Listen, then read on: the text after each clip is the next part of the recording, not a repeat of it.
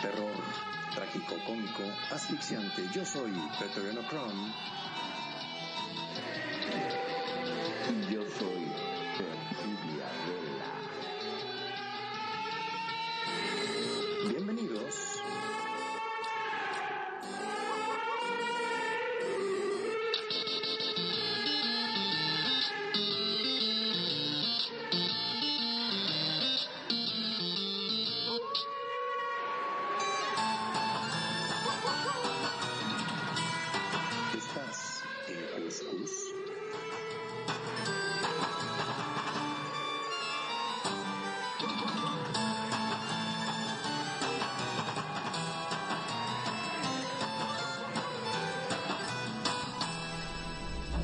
Muy buenas tardes, noches, amigos. Bienvenidos a su programa de todos los viernes. El programa más cuscús que tenemos en Radio Consentidos. Ya saben lo que es el cuscús, amigos.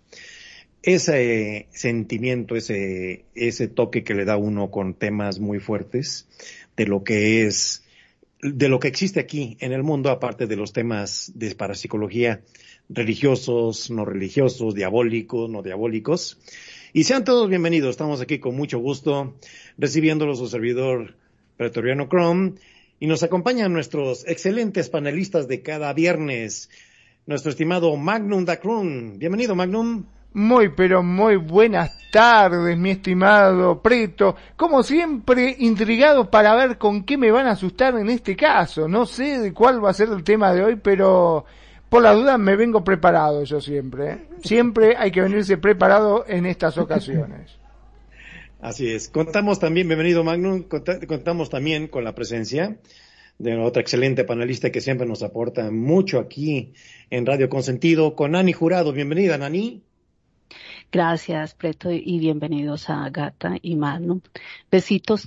Gracias a todos nuestros oyentes que están allá en sus casitas. Empiezan a sintonizarnos, bueno, y acomodándose a este horario, que la verdad que estos programas cada día se vuelven más, más interesantes y jugosos para nuestro conocimiento. Así que aprender a escuchar y a estar ahí, atentos a todo lo que podemos eh, capturar la verdad de todos estos panelistas y los temas que traen. Así que bienvenidos a Radio Consentido, su casa. Continúen. Bienvenida, estimada Nani. Y tenemos también a nuestra excelente panelista y médica del alma, médica espiritual, que es con live, Gatita Versace. Bienvenida, médica. Hola, ¿qué tal? ¿Cómo andan todos? Este, un gusto nuevamente estar con ustedes y gracias por la invitación, aunque hoy es un tema bastante, bastante importante.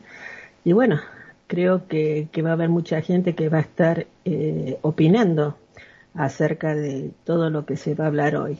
Hoy estamos en una parte bastante, bastante seria dentro de lo que es este todo la parte espiritual, que bueno, ya Preto va a empezar con la introducción a este respectivo tema. Gracias, amigos. Gracias a nuestros panelistas que les mandan un caluroso saludo y las gracias por escu- escucharnos aquí en Radio Consentido. Nuestro tema de hoy, el gnosticismo. Un tema muy bonito, de muchas perspectivas, muy profundo, eh, que puede encontrar muchas vertientes de opinión entre la gente que nos escucha, entre nosotros. Eh, vamos a ir definiendo lo que es el gnosticismo. Se denomina lo que es el gnosticismo como una doctrina religiosa esotérica y herética que se desarrolló durante los primeros siglos del cristianismo y que prometía a sus seguidores conseguir un conocimiento muy intuitivo, muy misterioso y el secreto de las cosas divinas para lo cual uno siguiendo esta, esta, este conocimiento eh, iba a, lo iba a conducir a uno a la salvación del alma, a la salvación de, la salvación de la persona. Sí, es un tema muy, muy, muy bonito, de mucho, mucha trascendencia, ya que el gnosticismo Es tan antiguo que se manejaba ya en la antigua Grecia y en sus palabras de origen, sus raíces grecolatinas, quiere decir tener el conocimiento.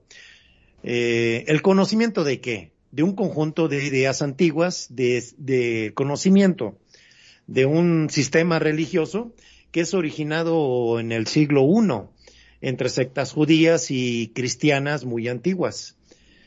Estos este, grupos enfatizaban el conocimiento espiritual, la cual le llaman gnosis, por encima de las enseñanzas este, tradicionales ortodoxas y autoridad de la iglesia. Es por eso que la iglesia lo veía como un manejo muy defectuoso y malévolo de lo que es este la religión, ¿verdad?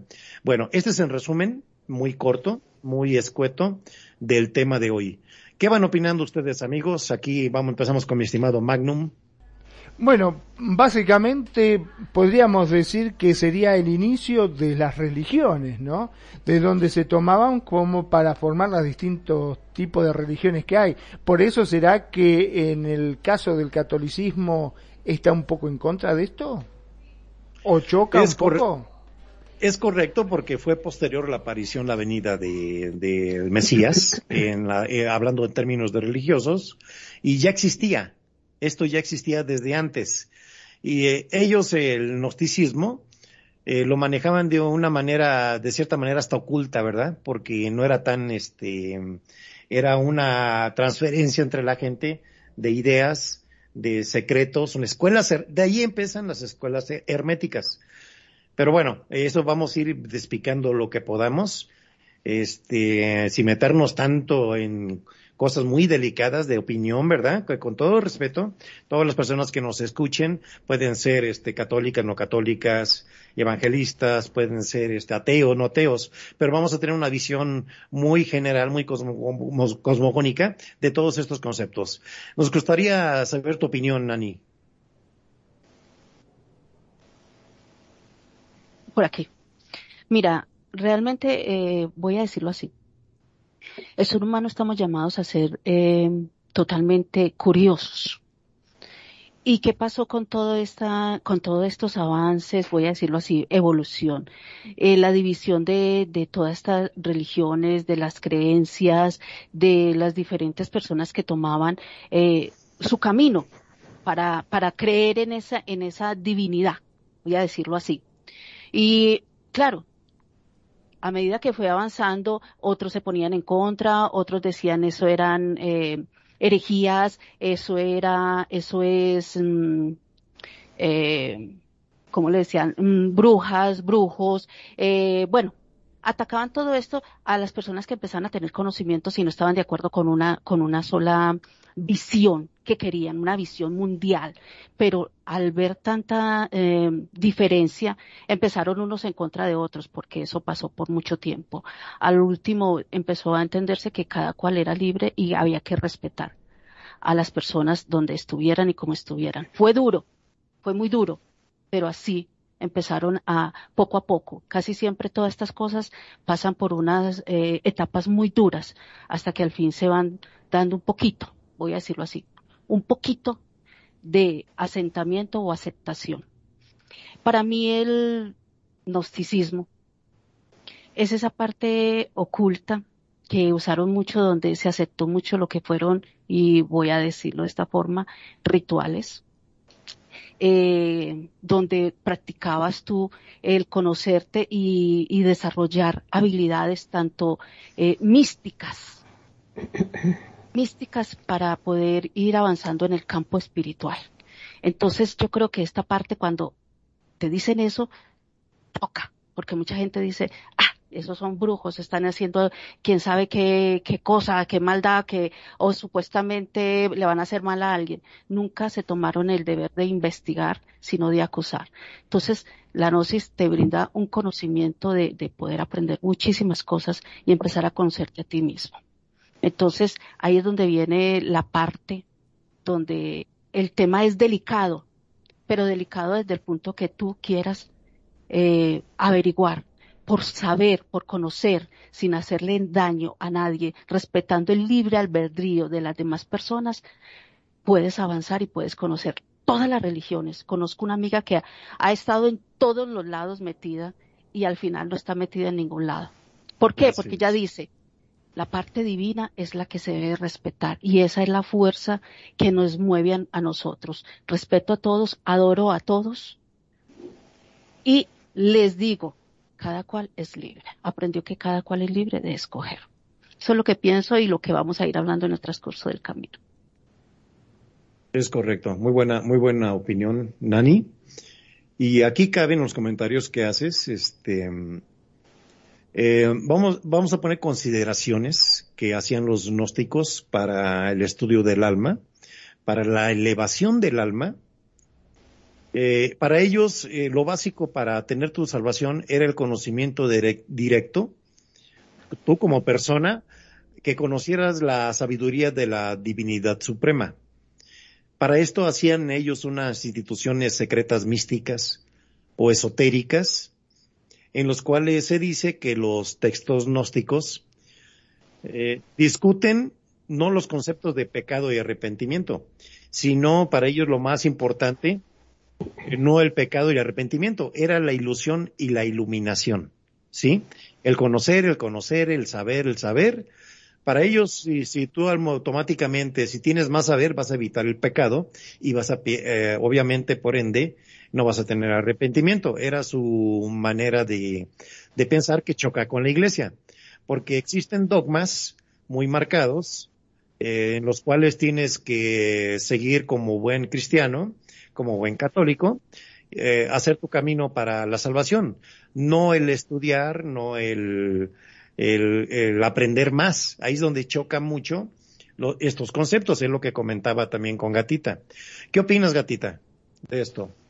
Eh, para mí el, poder de la palabra es fundamental en todo esto, desde sus inicios, que el ser humano necesitaba, em, diríamos, creer en algo. Por eso hubo tantos, tantos seguimientos a determinados personas y necesitaban eh, el poder de saber todo lo que es el universo, lo que es el mundo, lo que era la gente y lo que, lo que ha sido la parte espiritual. Si ustedes empiezan a analizar desde esa época hacia, eh, hacia nuestros tiempos, todavía existe el poder de la palabra porque cuánta gente puede llegar a influir en otra, en otra persona como para que le siga, supongamos, en una religión o en una en un pensamiento errado o no. Pero este creo que, que acá lo fundamental es este la palabra.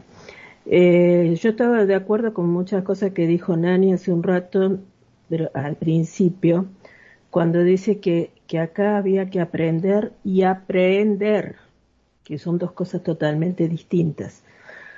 Eh, como es tan amplio el tema este, es muy, muy, muy difícil. Vos viste que yo te decía esta tarde, Preto, cuando estábamos hablando por interna, eh, que es muy, tiene muchas aristas y qué es lo que uno necesita, qué es lo que uno necesita en realidad, hacia dónde vamos nosotros, qué es lo que necesitamos. Eh, en estos momentos, eh, si, si tenemos que decir, bueno, ¿de qué religión sos vos? Casi hay un tanto por ciento, supongamos un ochenta y tanto por ciento, este, catolicismo, después judaísmo, pero también hay gente que llega un momento que empieza a investigar otras religiones porque no, no se siente identificada con la religión que uno le han dado cuando uno nació, sus padres. Entonces, este, llega un momento que, que, quizás tantas investigaciones eh, que uno hace tanto para las religiones occidentales como para las religiones orientales, llegas a la misma conclusión. llegás que hay una, hay una sola persona o un solo ser supremo o una energía o lo que fuere con distintos nombres.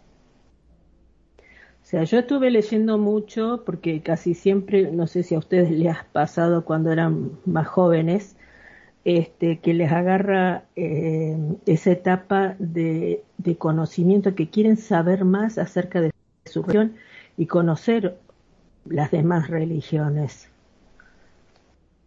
Y bueno, eh, yo he estado en distintas, en distintas religiones, he pasado por distintas religiones para ver si, se, si era parecida al catolicismo. Y también me puse mucho a leer las religiones orientales. El que no lo ha hecho, o sea, tenga alguna vez la posibilidad de leerlo porque es totalmente distinto como lo enfocan las religiones orientales a lo que es la occidental. Eh, solo para aprender, nada más. Yo, no lo estoy influyendo como para metas en esa religión, ¿no es cierto?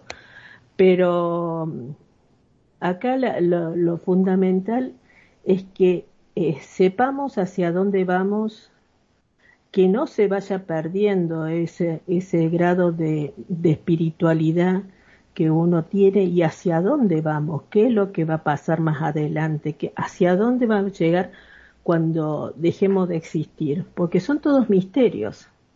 Entonces, o sea, eh, como hoy le decía yo a, a, Preto, es un tema muy, muy serio y aparte, este, o sea, tiene muchos puntos que vos salís para un lado y tenés una, podés hablar acerca de eso, podés salir con otro tema y podés salir aparte de, este, hablando de, esa, de otra cosa, pero casi todo este, se basa en lo que el ser humano necesita. El ser humano necesita creer en algo. Es correcto. Creer en algo. Sobre todo tener, este, quizás yo muchas veces lo he hablado con mis padres, eh, que, que no tienen que ser los niños bautizados cuando son recién nacidos. Porque al final, o sea, te hacen el bautismo, todo lo que, ese es mi punto de vista, ¿no es cierto? Y después llega un momento de decir, pero yo estuve en este lugar y a mí no me llega, no me llega la palabra sino realmente eh, tenés que, ir buscando vos tu propio camino. Y creo que eso es lo fundamental de, todo ser humano, estar en la búsqueda continua. Muy bien, estar... Bueno, eso es más o menos lo que hemos estado hablando hoy. Ok, sí, bueno, vamos a hacer una, un, un, este, una reseña Em, de los primeros tres siglos de nuestra era, los años de 100 a 300, ¿verdad? Este, cómo eh, aparece el gnosticismo, la búsqueda del hombre de la doctrina divina, sí, y va apareciendo también ya este, ya para esto el cristianismo, ¿verdad? Empieza en un término que todos conocido que se llama mimetizar, el sincretismo en de que la iglesia veía una costumbre en un lugar y lo agarraba y santificaba, ¿no? Y decía, es que hay una, en esta comunidad, en esta tribu, vamos a decirlo así, ellos adoran a un ser así. Venía a la iglesia y decía, bueno, ese, ese que creen ustedes lo vamos a hacer santo, San X, ese es el sincretismo, ¿verdad? Este, personalizar a través de santos o de lugares este, divinos este, la conquista de lo que es la fe eh, de la iglesia hacia las personas. ¿Sí? Al momento de mimetizarse el cristianismo con gnosticismo, empiezan a chocar los criterios que tenían los gnósticos con los cristianos.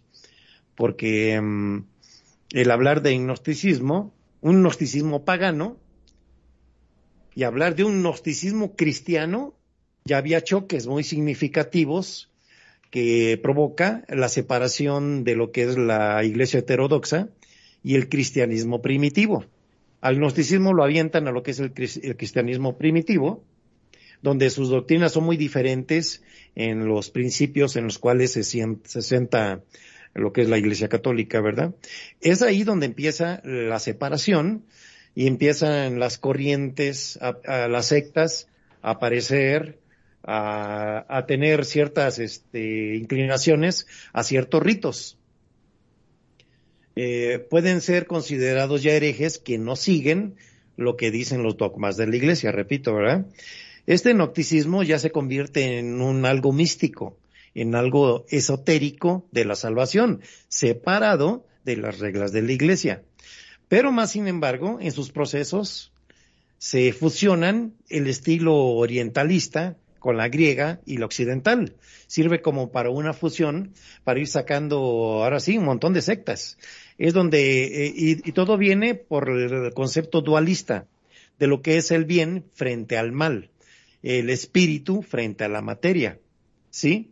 Entonces, son los choques espirituales, los choques mentales que ya la gente empieza a experimentar y empiezan a tomar caminos muy diferentes y empieza a ganar muchos adeptos, varias este, corrientes en varios países, que acuérdense que estamos hablando de épocas tempranas de la civilización, donde se dan a conocer apenas eh, pocos unos inventos, la escritura, la comunicación, eh, se empieza a poner de acuerdo en otros términos religiosos la torre de Babel, ¿no?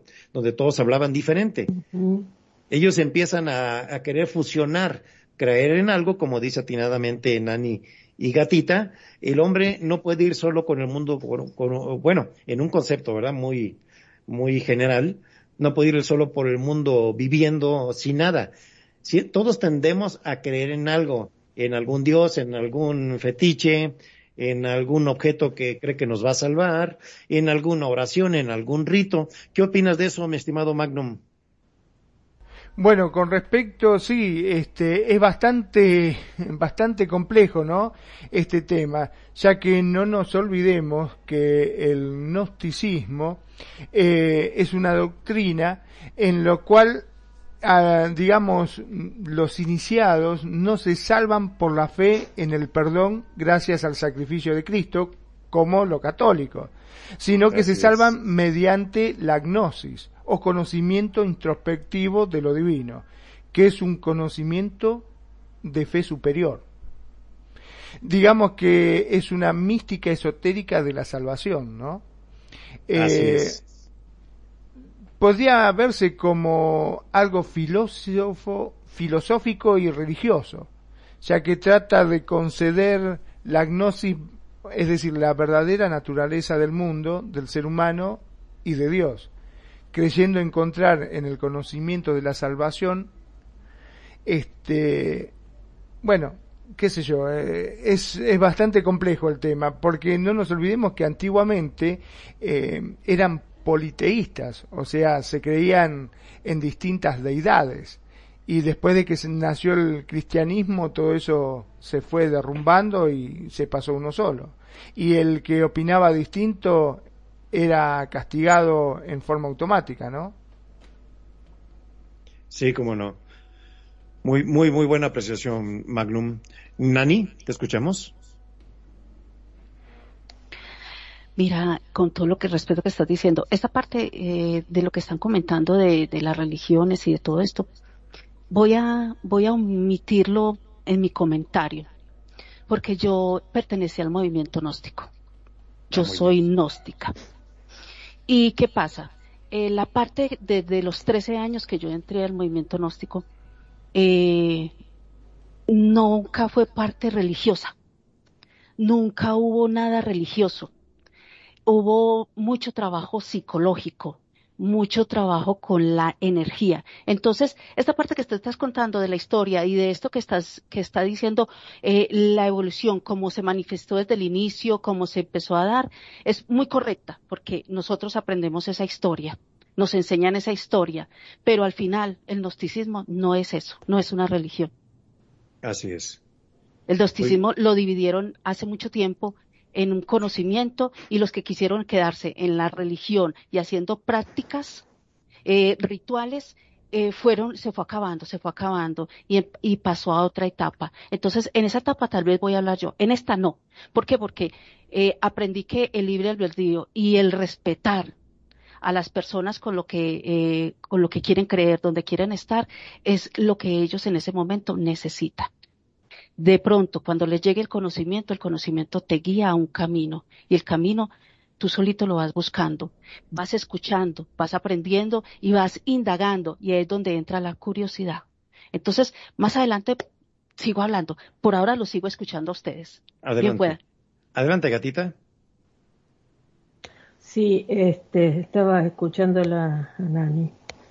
Este, sí, es lo que se, yo sigo sosteniendo desde un principio que todo esto es, este, muy influyente, ¿no es cierto?, en algunos de los casos de personas, de X cantidad de personas que quizás, como vos decías, eh, son puntales de determinadas sectas, que quizás este, en vez de estar haciendo el bien y llevar este, una energía eh, positiva a los seguidores, muchas veces terminan suicidándose con eh, cosas fantasiosas o que, que, pueden llegar a suceder y nunca va a llegar.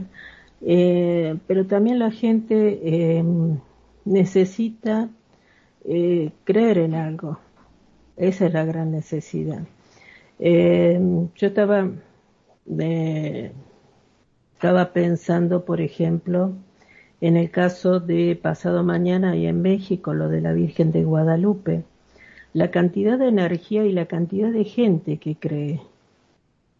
Todo eso, todo ese poder de que quizás tenga, ¿no es cierto?, como para hacer milagros, y yo te digo como, o sea, soy devota de esa Virgen, es como que, que a veces uno pide y, y necesita, necesita de algo como para poder este, sea, salir adelante o ante un caso extremo que pide, pide, pide, pide o pide cadenas de oraciones. O sea, es todo energía. Es toda energía y quizás esa energía nosotros creamos que, creemos que es un milagro.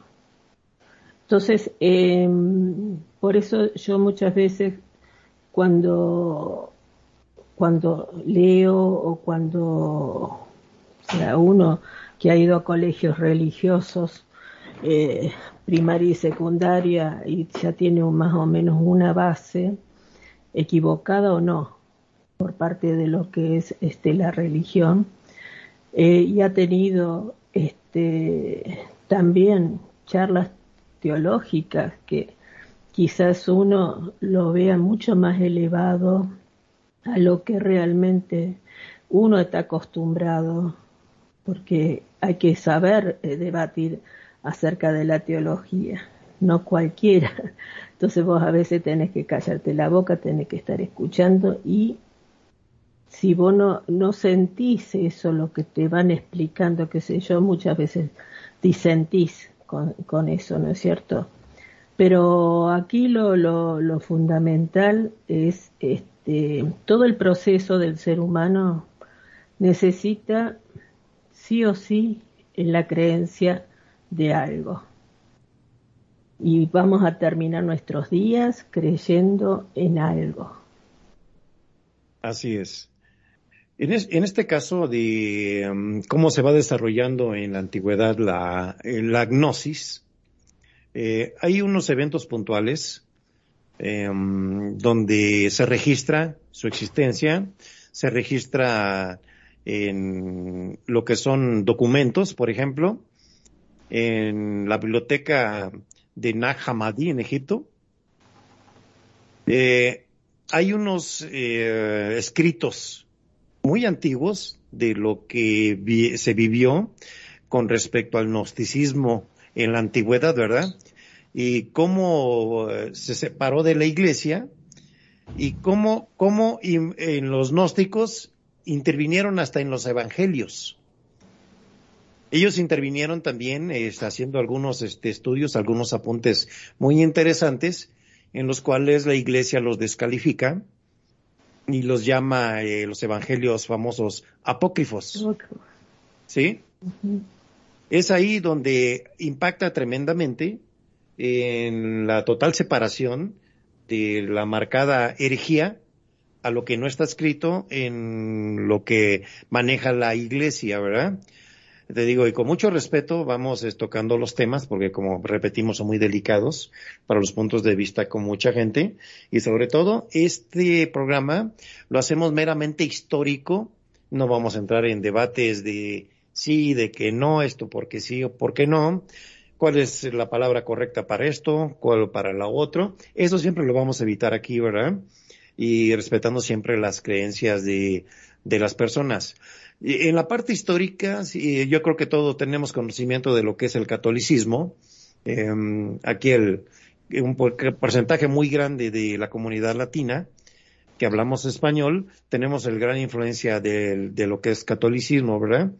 Y nos han marcado muy, eh, muy fuerte siempre la existencia nada más de cuatro evangelios. Hay otros evangelios que están escritos en una manera muy antigua, eh, traducida del hebreo del, del, del, judío, eh, de una forma de que para ellos es muy, este, mm, muy de fantasía, por lo cual descalifican y dicen esto no vamos a darlo a conocer porque es una parte eh, que escribió algún escritor gnóstico o escribió un, este, un profeta, pero no es acorde a lo que nosotros, este, estamos tratando de dar a conocer en la iglesia. ¿Qué opinan de esas omisiones, amigos? Adelante, Magnum.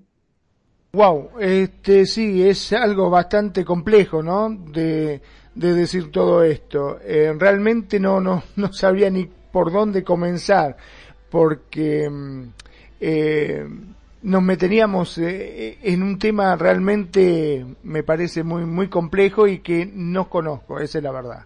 Entonces, para no meter la pata, se los dejo tanto a Nani como a Gatita que conocen más un poquitito del tema. Adelante, Nani. Mira que te, pasaron la pelota, ¿eh?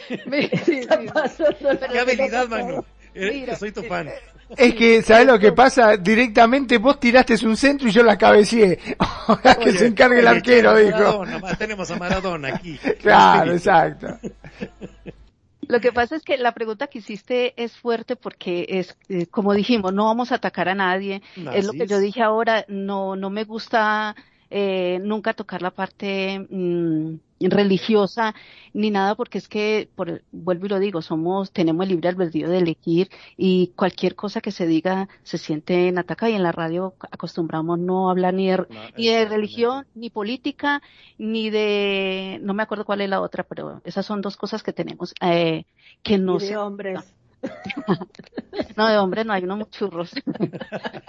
Pero voy a decir así con la con la parte mm, que en mis años he escuchado y he visto.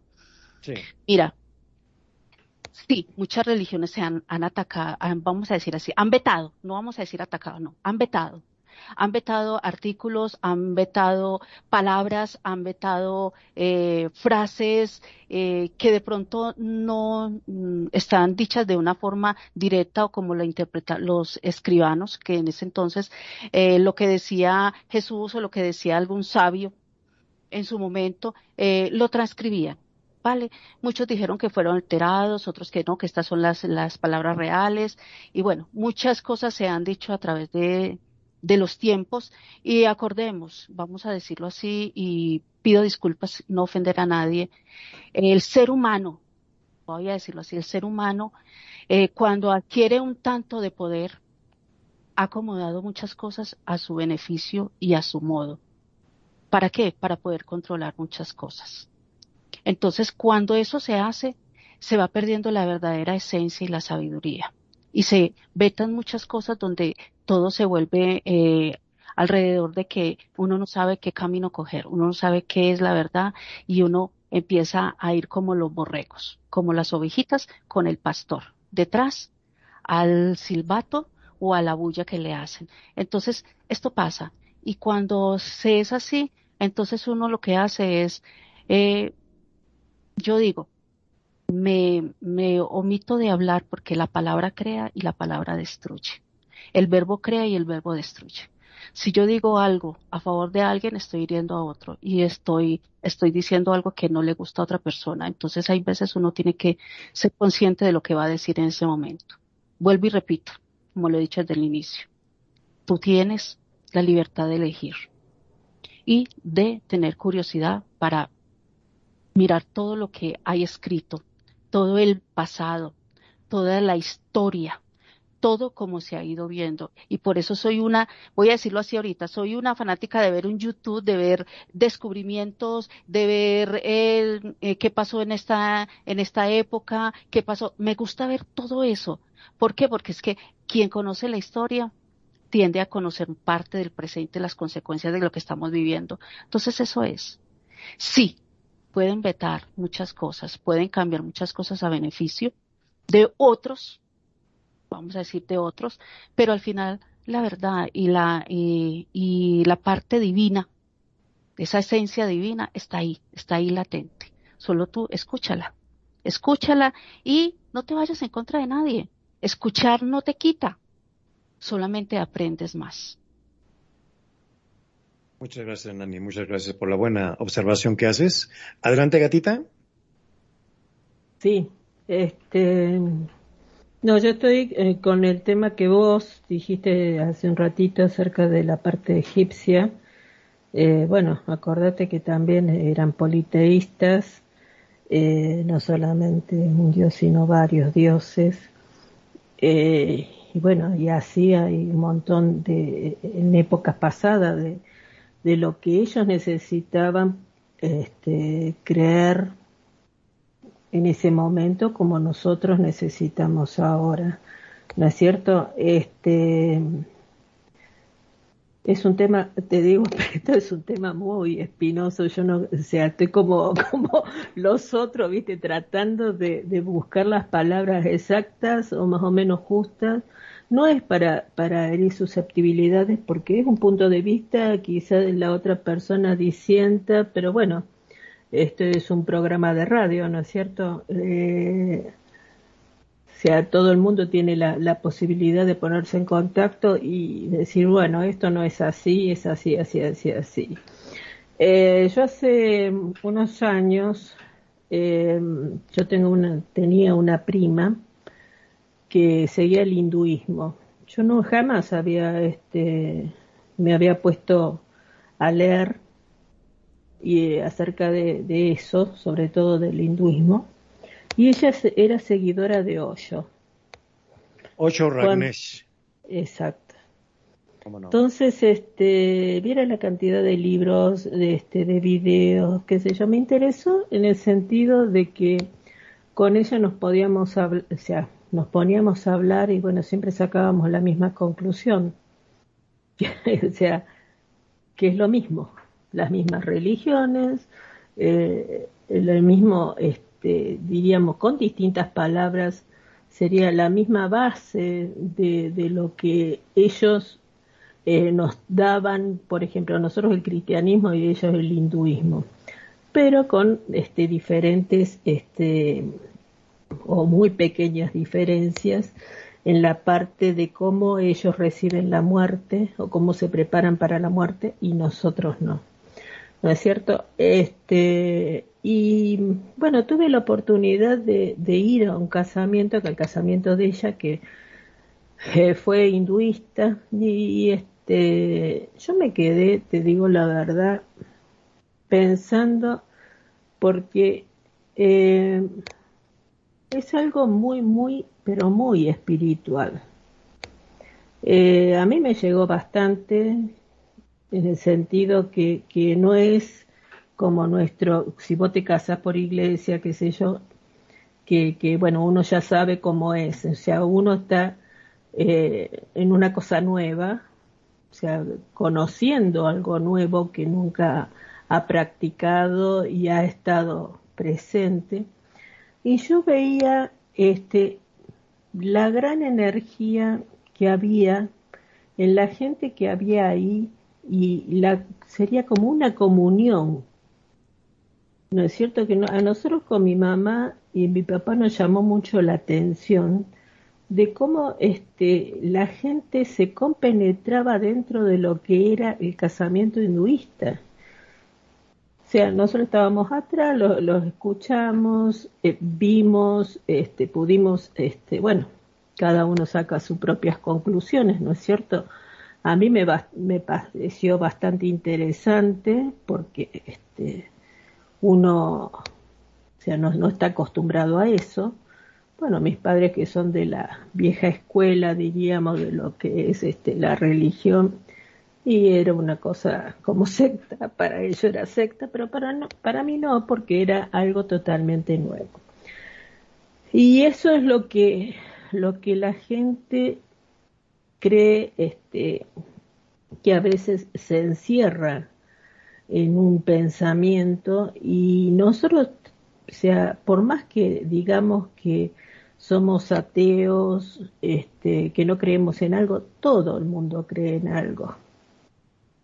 Todo el mundo cree en algo, aunque sea en una flor, aunque sea, este, no sé, en una piedrita, lo sea, tienen la necesidad. Y yo he visto ahí, en ese casamiento, cuando, porque atrás estaba la, la, la foto de Hoyo, no era como si fuera este, un dios. Ellos lo veían como si estuviera presente. Algo que me llamó poderosamente la atención, porque yo digo, bueno, acá es como que la esencia de, este hombre está presente en ese, en ese momento del casamiento y se estaba tratando de dilucidar un poco de cómo era este, el proceso del casamiento. Y vos te das cuenta que la gente estaba eh, compenetrada, pero como si ellos mismos se casaran. Era como, no es secta, porque no llegaba a ser secta, pero era algo lindo que uno este, te, te llevaba a decir a, a, ver a la vida desde otro punto de vista. Entonces, eh, a veces yo respeto a la gente que, que, que, tiene otras, otras ideas, bueno, todo el mundo tiene distintas ideas, ¿no es cierto? O sea, hay que respetarlo, y sea tanto las religiones, está bien que acá dentro del Second Life no hablamos ni de política ni de religión, que lo fundamental, porque siempre hay problemas, este, pero acá en estos casos que uno está hablando acerca de, de estos temas tan, tan, diríamos, espirituales, y no están, o sea, no estamos acostumbrados a nosotros a hablar de estos temas cotidianamente acá adentro. Entonces, o sea, es fundamental sea, también eh, que nosotros como gente, como medios de, diríamos, medios de comunicación o comunicadores sociales dentro de lo que es un juego, podamos transmitir lo que nosotros sabemos, lo poco que nosotros sabemos, porque esto es muy amplio, y poder dar nuestro punto de vista, ¿Quién te dice que quizás a alguno se le ocurre decir, vamos a leer un libro acerca de esto, esto, esto, esto?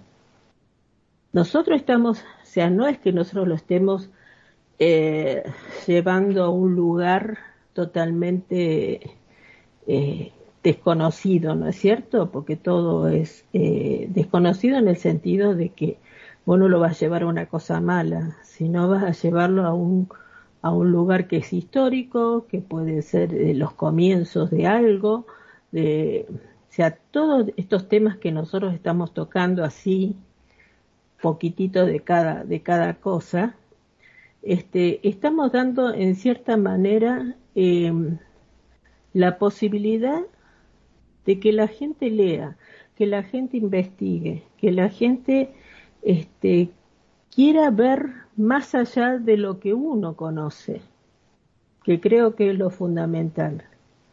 creer en lo que uno conoce y aparte aprender, aprender de cosas que uno no conoce. Muy bien, gatita. En este caso, se me hace muy interesante poner sobre la mesa, aquí de esta buena plática que tenemos, eh, un comentario que hizo Nani, muy bueno, del cual parte mucho, mucho, mucho, mucho eh, el camino que toma uno para definir su estatus religioso. El tema del libre albedrío, ¿sí? Que el libre albedrío es la libertad de optar, de tener tus opciones, que tú decidas, que son tan grandes que es casi infinito decir el libre albedrío cuando uno lo vive eh, como debe de ser, libre de muchas cosas. Eh, tenemos unos caminos muy largos que podemos ir explorando, ir este, haciendo muchas cosas a nuestro modo de ver las cosas, que sean correctos o no sean correctos, eso ya es independiente eh, de la, del camino que tome uno, de la religión que tome uno. Eh, um, ¿Qué opinas del libre albedrío, ese gran regalo, Nani?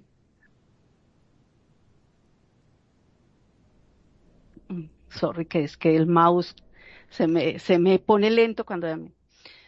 Mira, eh, lo que yo aprendí en transcurso de un tiempo, el ser humano tenemos, eh, vamos creciendo, vamos a decir, voy a decirlo así, vamos creciendo con, eh, eh ¿cómo se dice? Acondicionados. Eh, con las creencias de nuestra familia, con los hábitos de nuestra familia, con las costumbres de nuestra familia y con la forma de que nos van enseñando las enseñanzas. Entonces a uno le decían, no te, no te vayas por acá, eh, ten mucho cuidado, eh, toma este camino, eh, por aquí es más seguro. O sea, te fueron eh, llevando de la mano, te fueron guiando.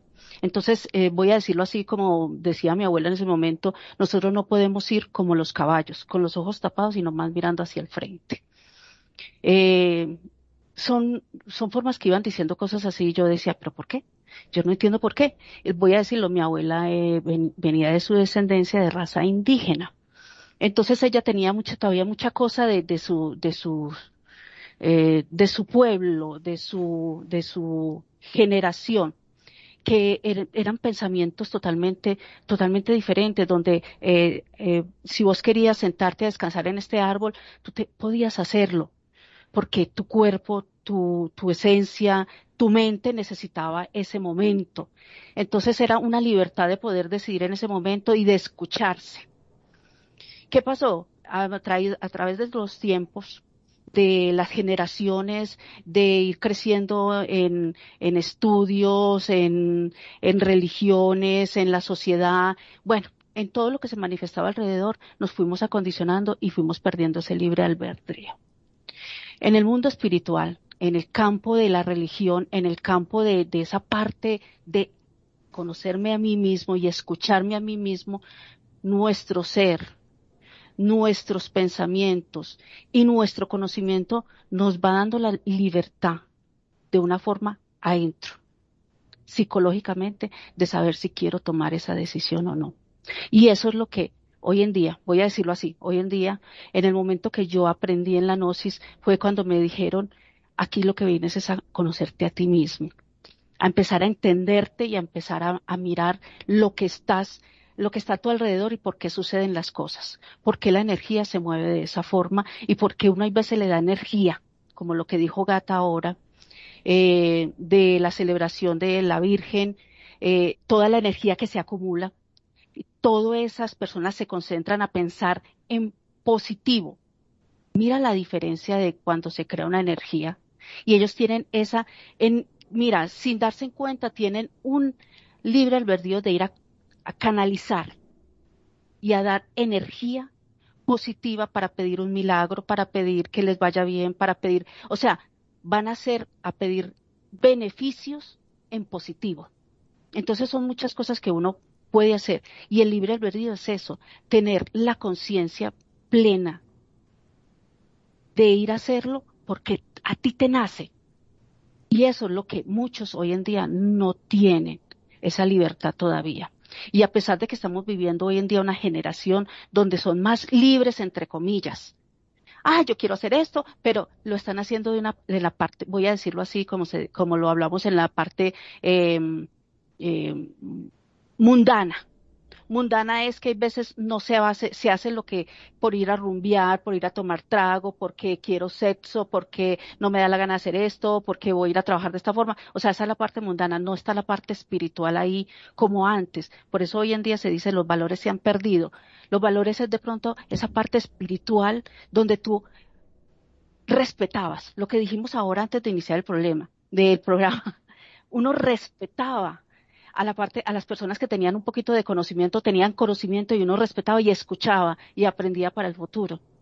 Hoy en día ya no, hoy en día ya es, eh, somos iguales, es más, el niño de 8 años ya cree que es igual al de 30 y ya lo, ya lo reta, el de 12 años ya se cree adulto. Entonces, mira, se tomó esa parte de una conciencia, entre comillas, nuevamente, eh, de que esa es la libertad, y, yo pienso así y ese es mi libre albedrío. No, el libre albedrío en la parte de la conciencia, del conocimiento y de adquirir las cosas en, porque toda causa tiene un efecto y todo efecto tiene una causa. Y cuando uno es consciente de eso, empieza a trabajar el libre albedrío de una forma consciente, en la parte espiritual, en esa parte energética y en la parte mental de uno.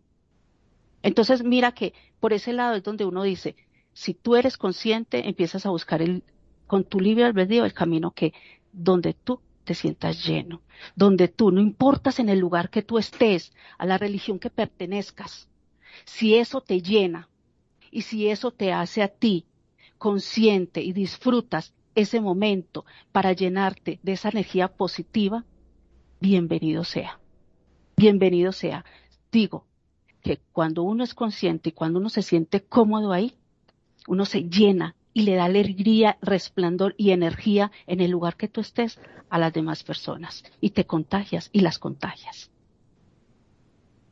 Excelente, excelente, excelente contribución, Nani. Gatita, te escuchamos, Gatita. Sí, este, con relación a eso, creo que seguimos hablando de la energía y ahí entramos en otro tema porque cuando hay mucha energía, muchas veces ya empieza a influir el universo y empiezan a aparecer un montón de cosas positivas, ¿no es cierto? Porque tienen, este, la gente tiene necesita, necesidad de creer en esa energía que uno da. O sea, eh, yo, por ejemplo, yo he visto milagros con la Virgen, por ejemplo, en el caso de la Virgen de Guadalupe. He visto milagros y te digo la verdad que a mí me llamaron la atención porque realmente jamás pensé que, fuera tan poderoso y solamente yo he estado pidiendo a esa Virgen. ¿No es cierto? Este, sobre todo en la parte de, salud, de, de gente amiga y que ha estado mal quizá debe ser que uno ya de por sí este, tiene esa mm, necesidad de, que, de querer que esa persona esté bien, que salga de todas esas cosas negativas. Pero, como te decía antes, em, ya cuando hay mucha energía, o sea, influye mucho el universo. Y bueno, y ahí ya empezamos con otro tema, Preto. Sí, muy bien. Eh, buena, buena, buena línea ahorita que llevamos en nuestros comentarios. y están sentadas las bases entonces a lo que el tema principal que agarramos del gnosticismo, ¿verdad? Vamos a conjuntar ahora una idea general de qué puede aportarnos eh, el gnosticismo, la religión cristiana, la religión católica, ¿sí? Para nuestro vivir diario, ¿sí? Hubo unos conceptos muy interesantes que expresó Nani, eh, que parten de libre albedrío, ¿verdad? Eh, cuando tú no tienes tu verdadera libertad espiritual, ¿sí? ¿Qué necesitas cuando no tienes tú la libertad espiritual, tu libertad emocional, por ciertos factores que inciden directamente en tu vida desde pequeño? como, como son las programaciones que te dan en tu casa, como son los apegos, que sin esto no puedes estar bien, y este, apegos, programaciones y los miedos, ¿sí? Son tres cosas que desde pequeños, de que tenemos ya conocimiento, razonamos, inciden en, que van a incidir fuertemente en tu personalidad ya de grande. como tú tuviste, ya vas descubriendo tu libre albedrío, te vas dando cuenta, volteas para atrás y ves que tienes este apego, ves que tienes este miedo, ves que tienes esta programación. Si eso se hacía anteriormente, ¿por qué debes de seguir haciéndolo? ¿Tienes miedo de dejarlo? ¿Tienes miedo de dar el paso y descubrir que hay más? Les pongo el ejemplo de un oso que vivió en, nació cautiverio, eh, en una jaula de 5 por 5 Toda su vida, cuando ya empezó a crecer y no cabía en la jaula, dijeron los dueños, vamos a llevarlo al bosque para que, para que se libere y vea lo que es el mundo, ¿verdad? Él pertenece al salvaje. Lo llevan al campo, abren la jaula y, una cosa extraordinaria, el oso no dejaba de caminar en un área de 5 por 5. Así somos los seres humanos. Cuando tenemos limitaciones ya formadas por estos factores, eh, no somos capaces de dar el paso para descubrir el mundo. Tenemos el libre albedrío para poderlo ir caminando y repito, hecho para atrás el cassette. El sentido de esta plática de, cómo inician las religiones es para nosotros poder, a esta edad que tenemos, a estas ideas que tenemos, tener una libre capacidad de elegir, de ir mm, enfrentando los fantasmas que tengamos, salirnos de ese lugar de confort que tenemos todos, siendo que somos capaces de hacer muchas cosas, tenemos una mente maravillosa y un maravilloso regalo que es el libro albedrío, ¿sí? Y me gustaría que eh, Nani, ah, eh, perdón, Magnum, ¿qué opinas de esto, de estos temas? Y enseguida va Nani. Buenísimo, sí, sí, sí. Este, realmente me, me quedé pensando cuando estaban hablando del libre albedrío, es justamente eh, qué, qué frase hermosa y qué difícil que es de llevar a cabo. Por ejemplo, yo cuando era chico, eh, en mi familia eran todos católicos apostólicos romanos. Entonces, a mí de chiquitito, de pequeño, me enseñaron que, eh, me enseñaron a rezar, me decían que yo me tenía que arrodillar y pedirle y, o sea, actuaba por copia y no había forma de que vaya a meterme en ninguna otra cosa porque me arrancaba la cabeza. Mi papá era súper Así es. Claro, era así. No podía, eh, lo que decía mi papá, como lo había dicho en su momento, se hacía y punto. Y no había este, forma de poder pensar siquiera otra cosa. A mí no se me hubiese ocurrido el libre albedrío ni de casualidad. O sea, éramos católicos y punto. Y si te preguntaban, repetíamos como un loro, yo soy católico apostólico romano. ¿Qué carajo significaba? No tenía la menor válida idea, pero a mí me decían que yo tenía que decir eso y yo lo decía y punto. Ahí estaba una eh, programación ya. Exactamente. Ahí estaba una programación. ¿Eh? ¿Y qué pasaba si no hacías eso? Ahí te un miedo por venía, el zape. Que venía el zape, obviamente, venía el zape y wow, con decía algo. Y aparte con ese miedo de enfrentar a papá y decirle eh, a lo contrario. No, porque hay un chico que eh, es evangelista. ¿Qué decía? Se le salían los ojos para afuera, mi viejo. Me agarraba con la, el cinto. Olvídate, no, no se podía. En cambio ahora, yo veo que la gente, gracias a Dios, han ido cambiando. Te cuento el caso de mi sobrino, por ejemplo, que ellos decidieron no bautizar a su hijo, este, porque realmente piensan de que, que, o sea, quieren que crezca y cuando él sea grande que sea de la religión que quiera. Es más, eh, ellos están juntos, no, no, no se casaron, eh, no pasaron por la iglesia, sí, este, por registro civil, por una cuestión legal, ¿no es cierto? Por los papeles, por, bueno, por los trámites, por todo, pero no pasaron por la iglesia. Y en el caso del hijo quieren que nazca con el libre albedrío, que él eh, si quiere ser católico, que sea católico, si quiere ser evangelista, que sea evangelista, que él elija cuál va a ser su religión en más. Y no, no, no lo tienen como a mí que me obligaban a hacer las cosas y decía, eh, aparte, vos vas a un colegio en la cual teníamos religión y en mi colegio había religión también y nos hacían rezar, o sea, eh, era una cosa que te lo metían de prepo, no podías pensar otra cosa. Era así, y, entraba luego el apego y te me vas a misa. Claro, faltaba un profesor. Nosotros sufríamos, le, pedíamos al profesor que por favor no faltara, porque faltaba un profesor y nos llevaban a la iglesia a rezar todo el día. No sabés lo que era, era un partido para mí esto. Este era terrible, no podíamos decir nada con la cabeza agacha porque las monjas iban pasando por el banco y el que miraba para otro lado o el que quería hacer otra cosa, ¡pah! venía el, el sopapo atrás, o sea, este, era así, no, no teníamos forma de elección y nos llevaban a eso y no teníamos otra opción, ¿no es cierto? Bueno, y ahora ha cambiado. Mira, eh, me ha pasado de, de hablar con unos conocidos en la cual se, eh, eran católicos y se hicieron evangelistas.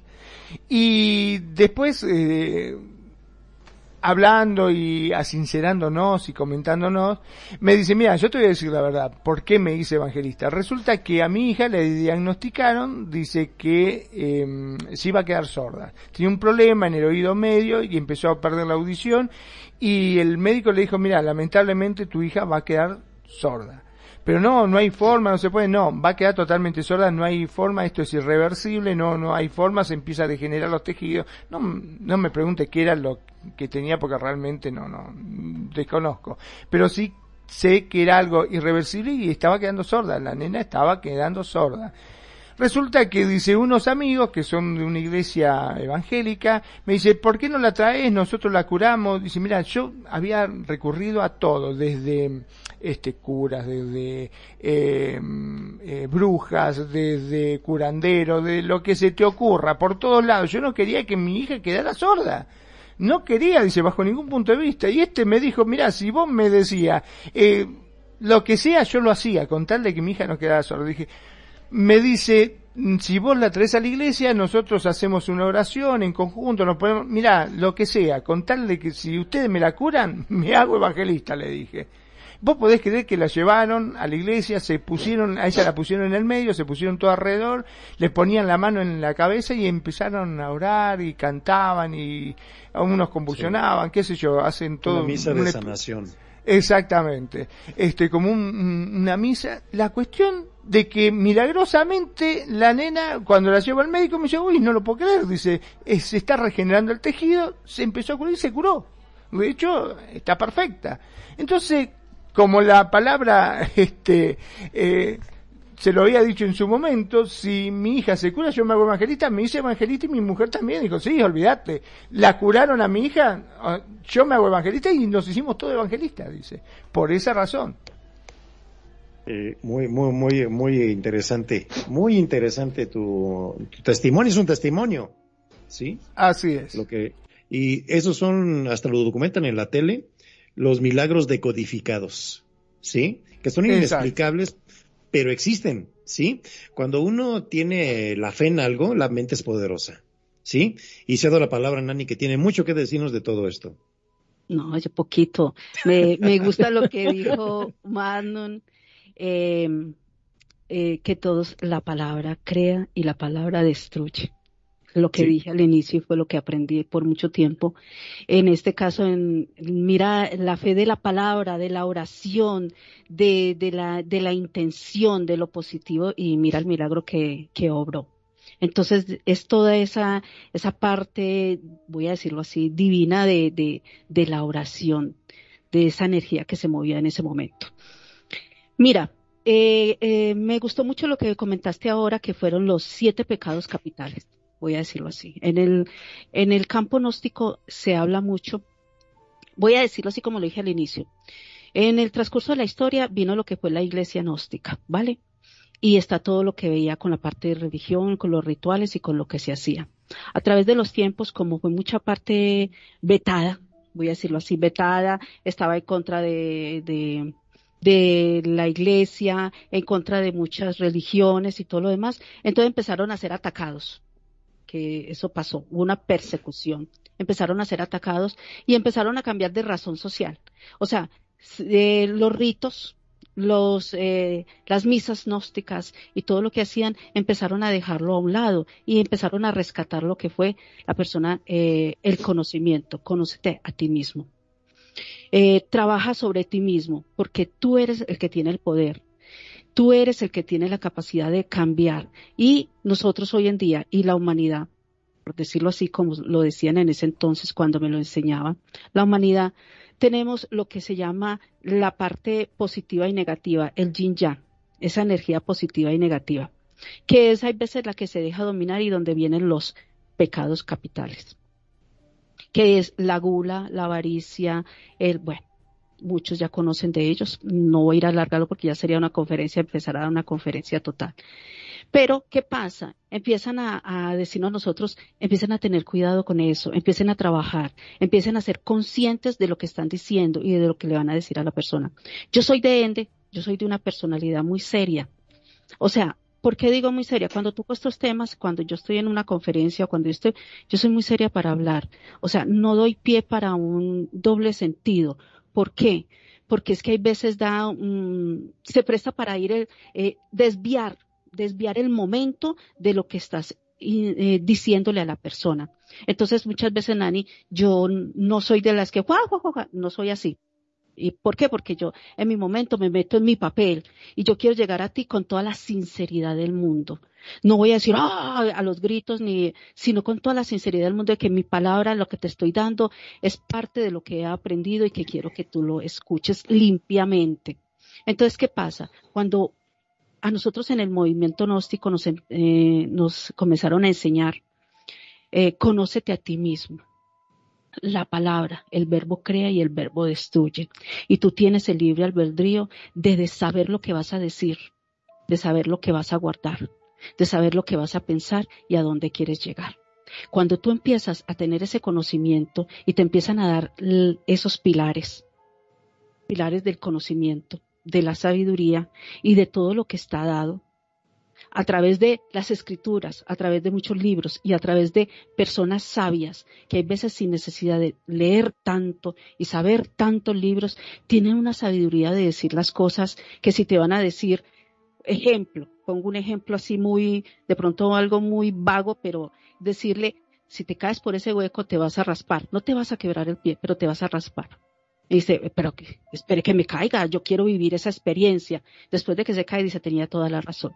Lo dijo con, con, sabiduría. ¿Por qué? Porque lo vio, porque lo vivió o porque se lo imaginó. No, porque a veces se, ve, se ven consecuencias. Un efecto con causa y una causa sin, con, eh, con efecto. Entonces, ¿qué pasa? Lo que dijiste ahora, la gnosis como tal es un conocimiento del buen saber del buen aprendizaje, pero a conocerse a sí mismo. Y eso fue lo que empezó a dar un vuelco total y lo que hoy en día es muchos movimientos gnósticos en muchas partes del mundo, donde las personas van, tienen ese llamado, tienen esa curiosidad de ir a escuchar y empezar a, indagar por qué está el karma, por qué está el dharma, por qué está, por qué eres tan iracundo, por qué también se hablan de la reencarnación, se habla de la meditación, se habla del desdoblamiento astral. Y que solamente tú, cada persona, cada individuo puede hacer ese proceso. Yo no puedo hacer el proceso por Magnum, ni por Tipreto, ni por Gata. Cada cual vive ese proceso. Y te enseñan a cómo empezar a tener esa libertad de empezar a adquirir ese conocimiento y usarlo para beneficio tuyo para empezar a tener una energía, para empezar a tener y entender lo que está sucediendo alrededor. Porque hay tanta gente que dice en su momento, ¿por qué a mí me, suceden todas las desgracias juntas? ¿Por qué yo si yo no le hago mal a nadie? ¿Por qué? Porque hay, hay, unos, hay un karma puede ser de vidas pasadas, un karma de familiar, como estuve hablando en un tema pasado aquí en, no sé si fue hace ocho días o en estos días que estuve hablando, eh, no sé, no recuerdo exactamente el día, eh, que estuvimos hablando y hay, hay diferentes karmas. Entonces hay veces son karmas colectivos o karma por tu pareja o karma por, por eh, un amigo, eh, por muchas cosas que se van creando y hay veces todo eso trae una consecuencia en ti. Y todo eso son energías que se van acumulando en el cuerpo, porque nosotros somos energía. Y nosotros venimos de, de una energía mayor, que es, mm, puede ser como tú lo dices, de Dios, de, de lo que sea. Venimos de una energía mayor. Tenemos ese pedacito de energía dentro de nosotros, que es lo que nos hace tener un poquito de conciencia y que hay veces dice, ¿por qué? ¿Por qué? ¿A qué vine yo?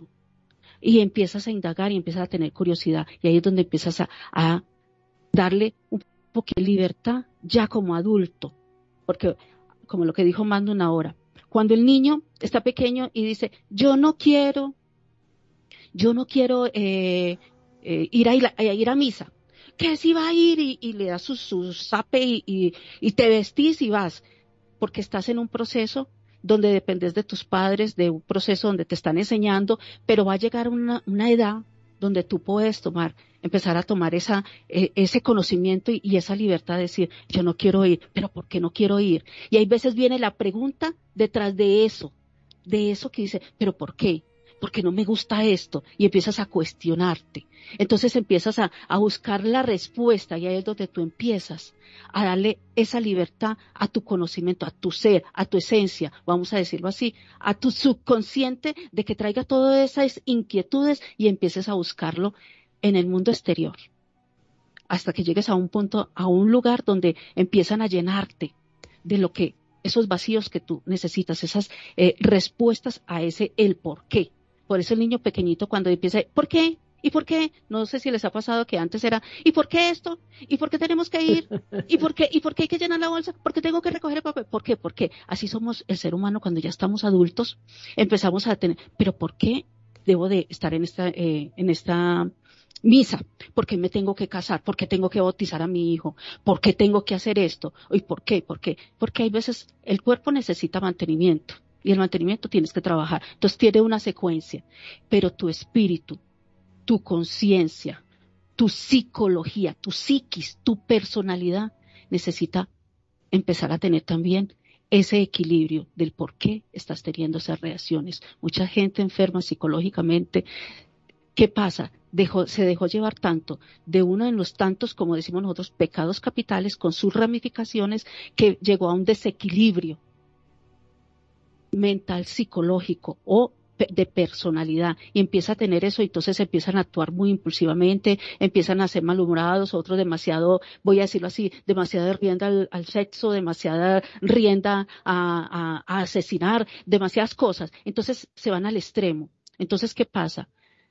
Lo, que aprendí en mi camino es que cuando tú empiezas a conocerte a ti mismo, empiezas a buscar el porqué y empiezas a entenderlo, empiezas a equilibrarte. Y eso es lo que hoy en día enseña un movimiento gnóstico, a buscarte y a conocerte a ti mismo. Conócete a ti mismo. A ver, hubo en una frase que, que no sé si ustedes la llegaron a escuchar, eh, en la, en la Semana Santa se escucha mucho cuando decía, que dijo Jesús, toma tu cruz y sígueme. En el movimiento gnóstico, en el movimiento gnóstico, toma tu cruz y sígueme, es toma tu cruz. Voy a decirlo así como, como, como me lo enseñaron y así lo limpio. El hombre es el falo, la parte de, de la cruz es el palo largo y la mujer son las trompas de falopio, los laterales de la cruz. El hombre y la mujer hacen un complemento de la cruz en la parte íntima. Entonces, toda esa parte esotérica, gnóstica se lleva, toma tu cruz y sígueme.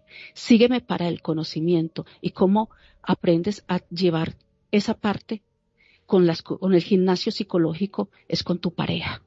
Y por eso el movimiento gnóstico siempre dice, ten a tu pareja. Tu pareja es la que te va a apoyar. Tu pareja es la que va a estar contigo en las buenas y las malas. Y tu pareja te va a ayudar con un gimnasio psicológico. ¿Cuál es el gimnasio psicológico? Ejemplo, yo estoy en una casa, vamos a poner aquí un ejemplo acá. Em, yo llego, yo llego a la radio y Magnus me ve y dice, no los conoce, me, ve y me dice, ay, esta mujer habla y es tan pedante, ay, cómo me cae de mal, es tan... Uh". Entonces, y nunca ha hablado con esa persona y nunca se han hecho amistad, sino buenas, buenas, y nomás dijo, ¿cómo están? No, bien, por aquí. Y, contesto, por aquí que vine a acompañarlos porque me gusta eh, cómo hablan y soy, no, hasta la voz me fastidia. Entonces, cuando uno está conociéndose a sí mismo, dice, ¿pero por qué? O sea, empieza el por qué. ¿Por qué me cae mal? ¿Por qué me choca su voz? ¿Por qué no me gusta que venga? Que si no me ha hecho nada y nunca he hablado con esa persona, ¿por qué me irrita? Entonces empieza uno a empezar a analizar por qué esa energía, empezar a entender el por qué. ¿Y cómo se logra todo eso? Asimismo, con, cuando tú tienes una pareja, la pareja hay veces en la casa, en la familia, hay veces dicen los matrimonios son, hoy en día los matrimonios no son duraderos. ¿Por qué? Porque no me, no te aguanto y te vas, te largas, me voy, no soporto. Y van y se consiguen una atemporal. Voy a decirlo así, atemporal, una que, ay, mi amor, mi vida, ¿cuánta plata me das? Ay, te amo, porque me diste bastante plata, pero vete para tu casa, vete para tu casa y cuando estés mal, vienes otra vez donde mí.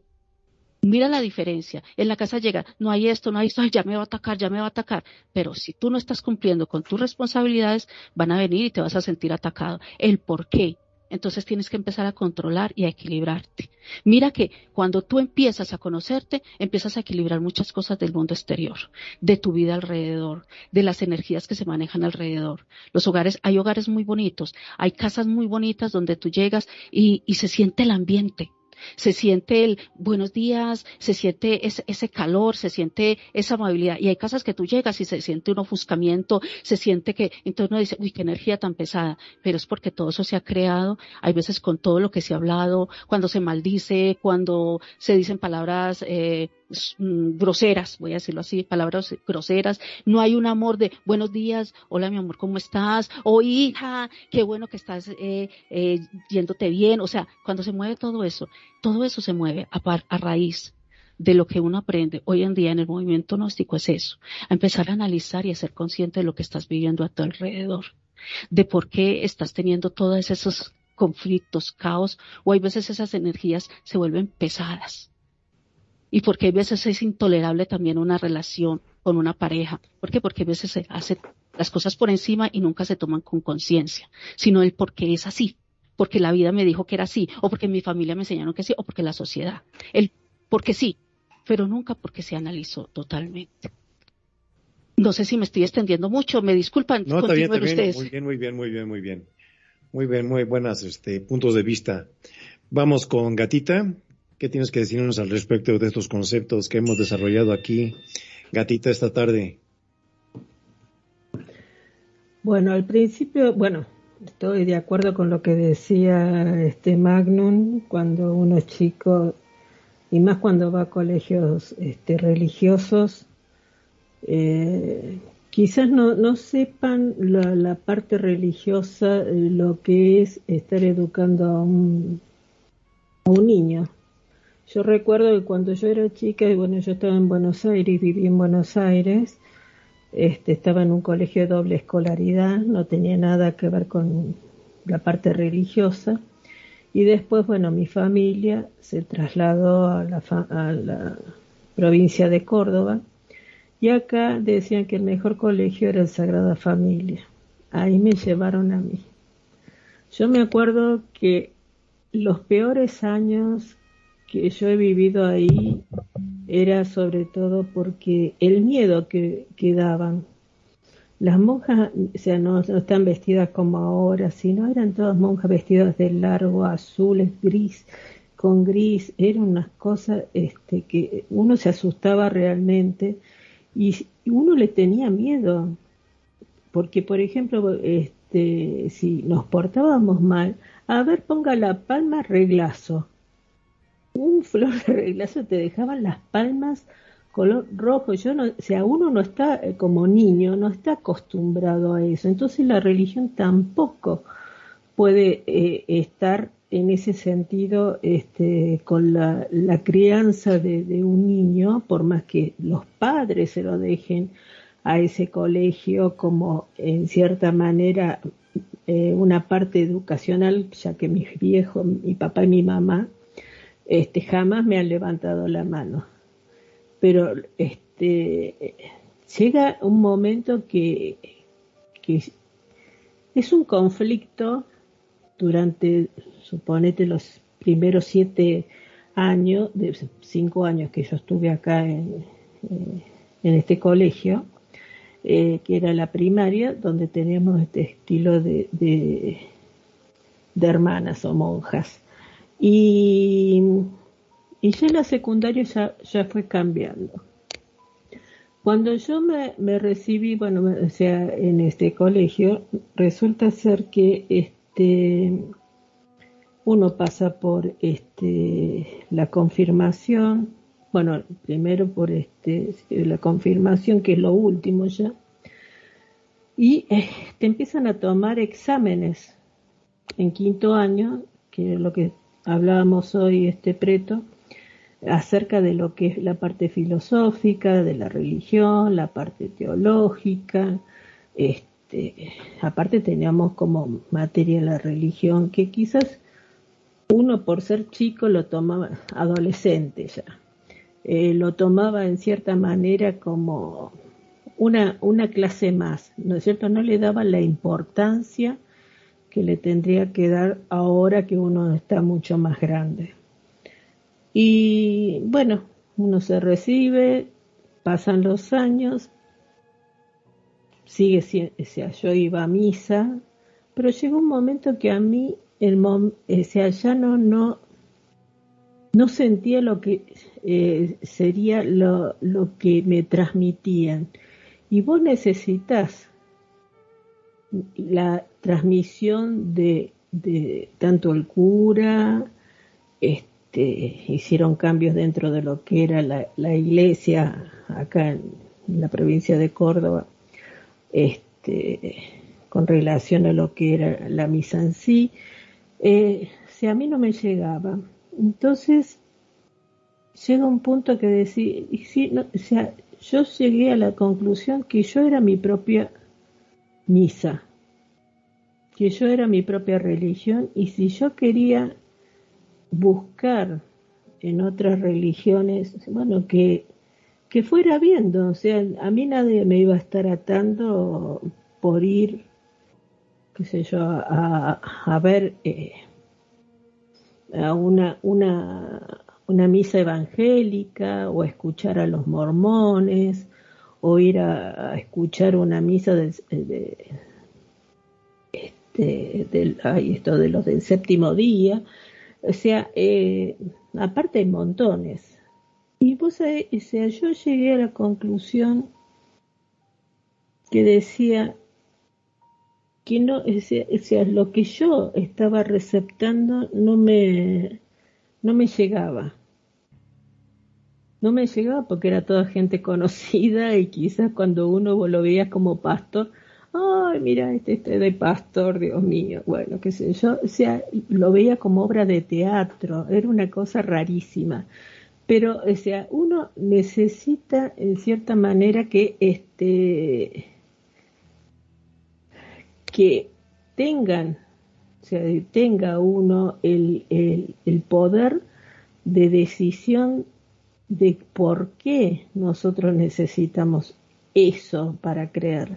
Yo puedo creer en una piedrita porque tiene energía, puedo este, creer también en el agua que también tiene energía, la tierra tiene energía, como existía en eh, eh, la parte este, indígena, porque también este, pertenezco al Consejo Indio de Sudamérica en la vida real, o sea que te enseñan un montón de cosas que quizás uno este, no estaba acostumbrado.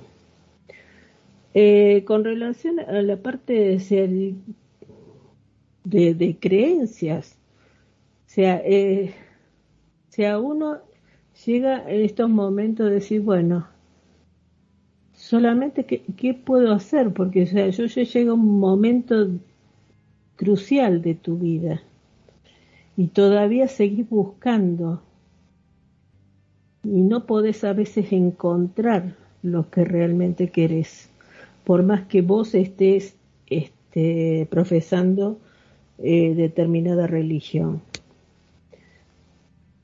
el caso de eh, que estaban hablando hace un ratito acerca del karma, de vidas pasadas. Bueno, yo tenía ganas de hacerme una regresión para ver qué, qué, era lo que se sentía, qué era lo que se vivía, qué era lo que pasaba dentro de lo que es mi cuerpo en este momento a las antiguas eh, almas que he tenido anteriormente. Porque llega un momento que si vos decís, tenemos cinco o seis almas o una misma energía para distintas para distintas etapas, ¿no es cierto? Eh, o sea, vos no te acordás de tu primera energía, porque vos falleces, llega un momento eh, que hasta ahí está tu, tu energía, pero después te queda retazos. Entonces, o sea, lo que es el karma que uno está pagando, o sea, de cosas que realmente uno no sabe por otros estilos de vida que ha tenido uno anteriormente, es necesario a veces, en mi caso, ¿no es cierto? Porque yo necesito esa búsqueda de poder hacer una regresión. Pero este, acá lo, esencial es que la gente, la gente sepa, que la gente eh, piense si en verdad eso es lo que eh, cree, eh, lo que le, le, inculcaron sus padres o sus abuelos o quien los haya este, tenido en su crianza. O sea, yo te digo el día de hoy, soy una mujer ya grande, o sea, todavía yo no estoy plena espiritualmente. Yo necesito esa, sea, em, encontrar un montón de cosas. O sea, eh, uno no, no, sea, no nace sabiendo, uno nace eh, en cierta manera creyendo que te están dando las cosas bien y quizás te están dando las cosas mal.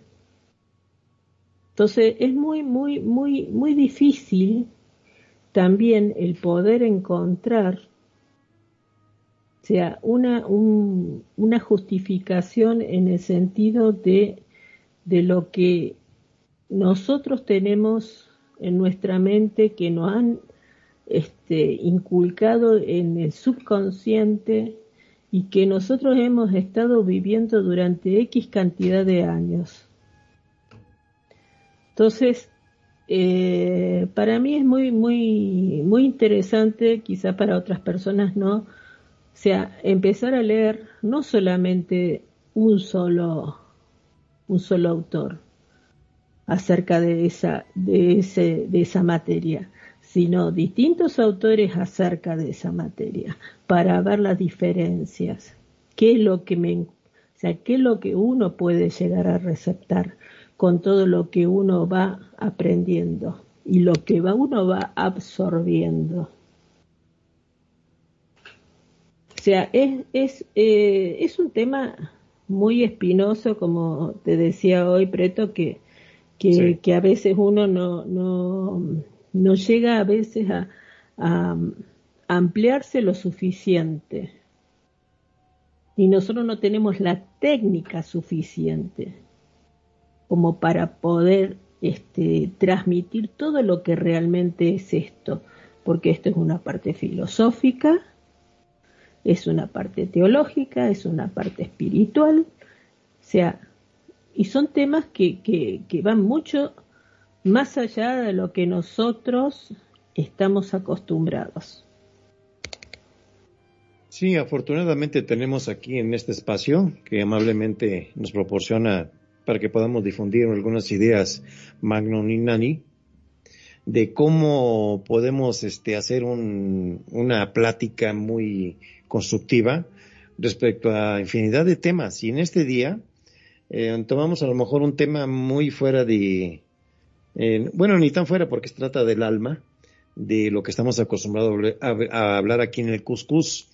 Como tú atinadamente dices, hemos eh, dicho muchas vivencias que hemos tenido, este, muchas ideas que se nos han pasado por la cabeza, eh, siempre con el afán de luchar con los fantasmas interiores que tenemos, que no nos permiten a veces este, ser libres, no vivir la verdadera libertad de espíritu, de idea, de persona que, que podamos todavía disfrutar en lo mucho poco que tengamos de vida, ¿verdad? Llega un momento en la vida de que haces un stop y empiezas a evaluar que, qué has hecho, a dónde vas, que, cómo te ha ido, si ha valido la pena, ¿verdad? Todo tu esfuerzo, eh, sobre, te has centrado, te has apegado a conseguir algo que a lo mejor nunca vas a poder y te hace muy infeliz, ¿sí? Son de las cosas, puede ser un objeto, puede ser un amor, puede ser una persona, eh, el miedo a quedar solo, ¿sí? Eh, todos esos conceptos son muy, muy delicados, muy difíciles y por, por, eso hemos tomado este tema de esta forma, sin profundizar tanto en dar opiniones a lo mejor este, acertadas o no, ¿verdad? A mucha gente le va a ayudar, a otra no. Pero sí, el contexto aquí es tener una idea clara para nosotros el día de hoy como personas dónde estamos parados en la vida. Eh, si creemos en algo, adelante con eso que creemos. Si eso te hace feliz, con eso eh, vamos eh, a, vivir, vamos a morir, ¿verdad? Eh, eso es el juego de la vida, donde uno se apoya en su formación que ha tenido y cuando quiere uno dar el paso fuera de esa línea es donde empieza a conocer lo nuevo, tener nuevos caminos de vida, nuevas vivencias, nuevos amigos, porque hablan ya un lenguaje muy diferente al acostumbrado, ¿verdad? Y es un mundo, un mundo de experiencias nuevas que va adquiriendo uno y va disfrutando, se va desapegando uno de su molde inicial que ha tenido y empieza ahora sí a vivir la verdadera libertad.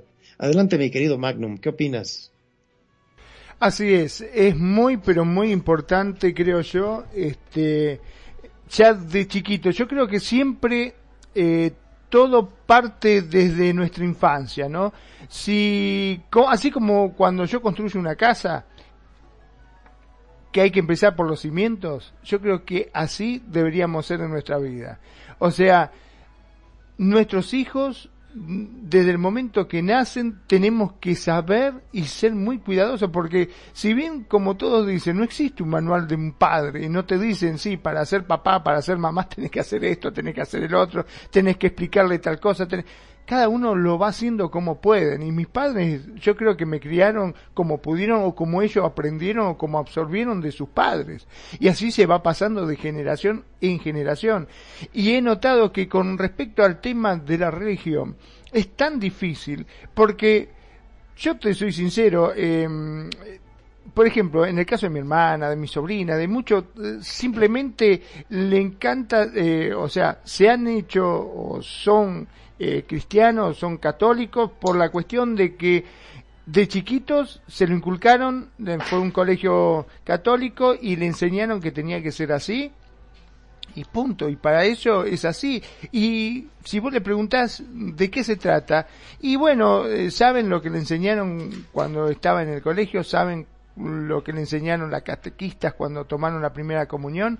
¿Y cada cuánto vas a la iglesia? Eh, no, no, yo fui cuando era chiquita, eh, cuando tenía, o sea, fue porque le mandaron y después fue a la iglesia nada más porque algún familiar, alguna sobrina, alguna prima tomaba la comunión y iban todos o se casaban y iban todos. Y es más, hay muchos que van a la iglesia solamente por el vestido blanco, por la foto, porque todas quieren tener, casarse con el vestido blanco y tener un álbum de fotos hermoso y que todo diga, ay, mira, este es mi casamiento, mira, yo salí, este es mi vestido y qué sé yo. O sea, no porque realmente lo sientan o porque tengan esa necesidad que el alma quiera expresarse de alguna forma o, o someterse, ¿no? Es, es una cosa muy, muy rara esto y está bueno de que la mentalidad vaya cambiando y de que la gente vaya este eh, buscando nuevas alternativas y sobre todo interiorizándose más allá de la religión que vos quieras profesar. Si a vos te hace bien si vos te sentís pleno plena si vos eh, sentís que te complementa que tu alma está bárbara y bueno, dale para adelante. Yo creo que todos tendríamos que buscar, como bien se dijo al principio, el libre albedrío. Gracias, Magno, gracias. Adelante, Nani. Bueno, lo que han dicho mm, ambos es parte de, del conjunto de, eso, de empezar a, tener un despertar de la conciencia, un despertar de, de empezar a analizar y, entender el porqué de muchas cosas. Entonces, de realmente, vuelvo a lo que es eh, la gnosis, el conocimiento, conocerte a ti mismo, estar donde tú estés, donde tú estés, donde quieras estar, y que te estén dando ese conocimiento, te estén dando una guía espiritual, te estén dando un consejo, te estén dando la mano, eh, lo que en el lugar que tú estés, y vuelvo y lo repito, te sientes bien y te llena, es el lugar que debes de disfrutar, porque eres tú el que tomaste la decisión de estar ahí. Y hoy en día, la persona ya adulta es la que tiene la libertad de poder decir, entro aquí y no importa que el mundo me juzgue, no importa lo que digan los demás, no importa, voy a entrar aquí porque quiero escuchar el por qué dicen esto. Si no me llenó, me voy y sigo buscando. ¿Por qué? Porque hay veces uno no se siente lleno y hay gente, desafortunadamente, como lo dijo Gatas hace unos momentos, hay gente que nunca se llena, nunca encontraron eh, el, la razón del por qué nunca tuvieron ese, ese, eh, que les llenaran ese, esa bolsa de dudas y de, de algo que me falta. Sí, es verdad. Hay gente que nunca la va a encontrar. Hay gente que no ha llegado todavía a ese que le tocaron su puerta del despertar de la conciencia, le tocaron su puerta y le llenaron ese el porqué. Es verdad. Eso es cierto y es muy valedero. Y desafortunadamente el mundo, las personas que muchas que estamos aquí, no llegamos, no llegan, que vamos a decirlo así, nunca, nunca uno debe creerse que lo tiene todo, lo sabe todo, no, nunca llega o llegamos a despertar totalmente la conciencia con todo lo que tenemos, el por qué, esa bolsa llena de por qué, por qué y por qué. Bendecidos todos aquellos, afortunados todos aquellos, alabado todos aquellos que encontraron el por qué y donde están se sienten bien.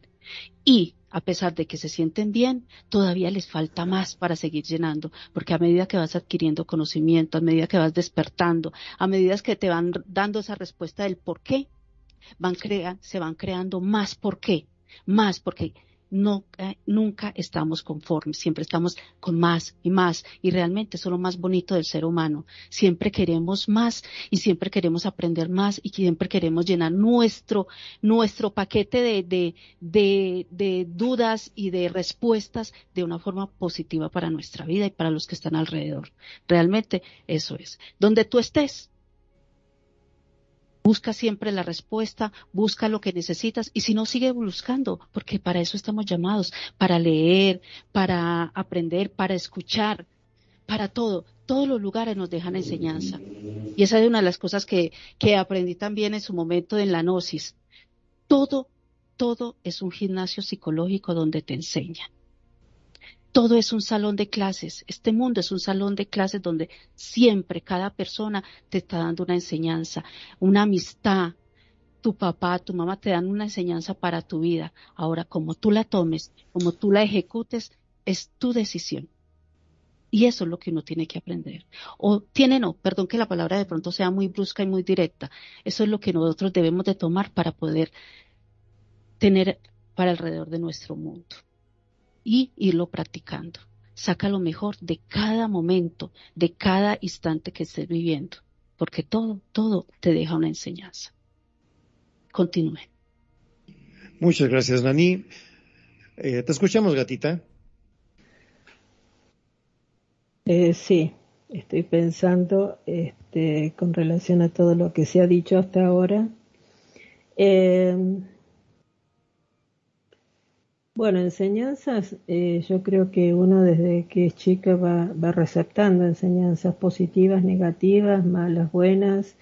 Eh, las primeras enseñanzas son de nuestros padres, quizás este, a veces son enseñanzas, diríamos, este, equivocados, equivocadas en el sentido de que ellos creen que son buenas enseñanzas y no lo son.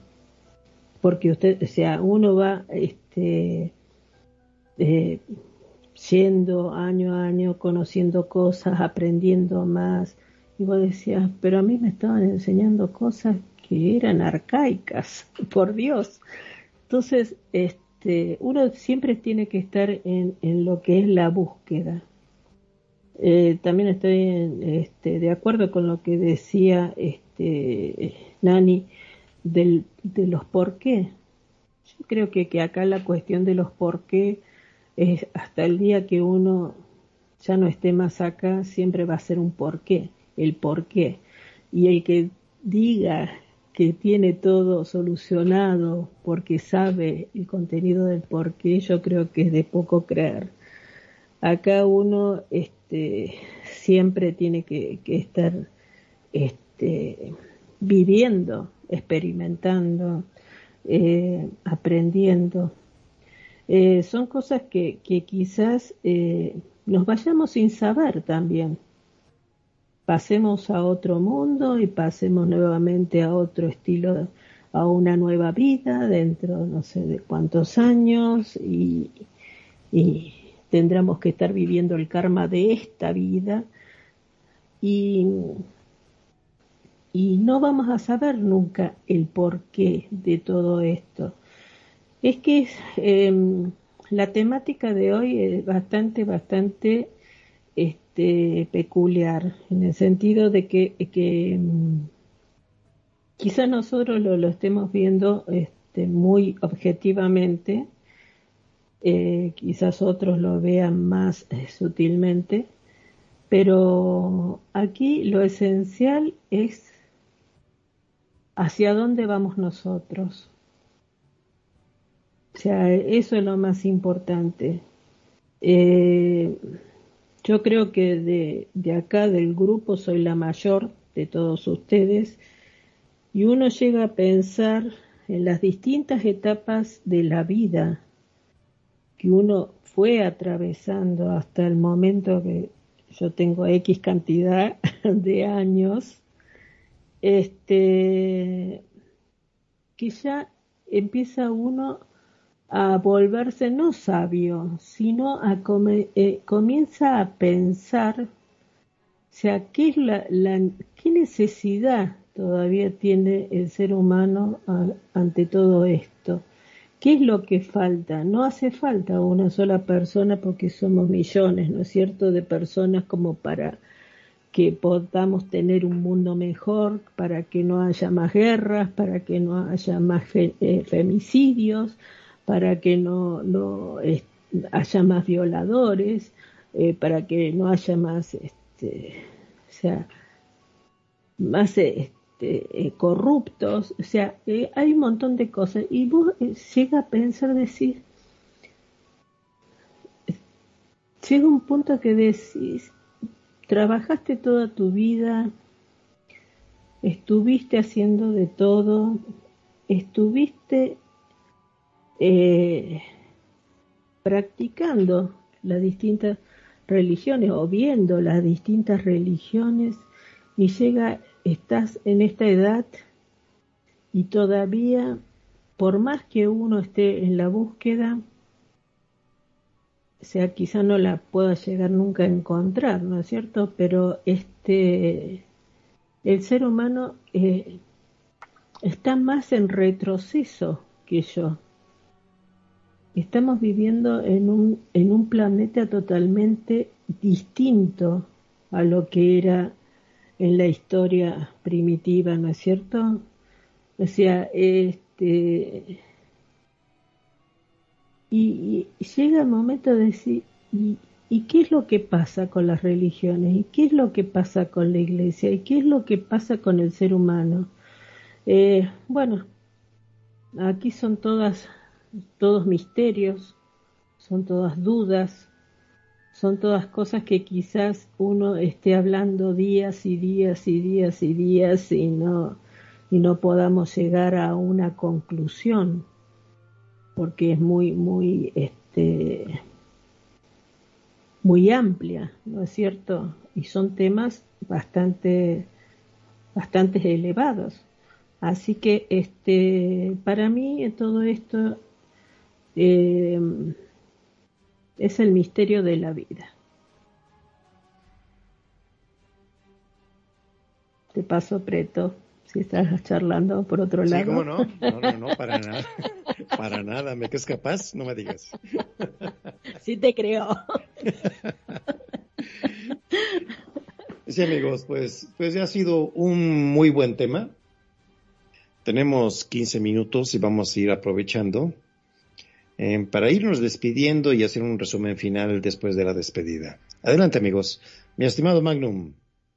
Bueno, la verdad que me quedo con una frase que dijo Gatita, el misterio de la vida el misterio de la vida. Qué cosa de loco, ¿no? Que desde que nacemos eh, no nos encontramos muchas veces, nos seguimos buscando, eh, tenemos que lidiar con los prejuicios, con las reglas y normas que nos ponen desde la infancia y que queda muy arraigada en nuestro ser y después lo vamos arrastrando a lo largo de nuestra vida y lo vamos implementando también a veces hasta sin darnos cuenta, porque realmente no nos damos cuenta de las cosas que hacemos y hay actitudes que después, viste, va pasando el tiempo y te encontrás con una tía ya grande que te ve y te, cuando vos tenés actitudes o decís cosas y te dice, pucha, che, sos igual que tu viejo haces las cosas igual que tu viejo, o hablas igual que tu papá, o haces, no nos damos cuenta muchas veces de las cosas y la vamos arrastrando. Yo creo que sí, em, no sé si decir que debería haber un manual para padres, pero sí como padres deberíamos tratar de estudiar un poco más y ver cómo comportarnos con nuestros hijos y tomarnos el tiempo de escucharlos y de acompañarlos. Si bien está eso de que uno eh, tiene que corregirlos, está bien, uno tiene que corregirlos, pero también acompañarlos, también escucharlos, no imponer las cosas, ¿no? Porque si uno creo que impone las cosas, después el día de mañana empieza con problemas.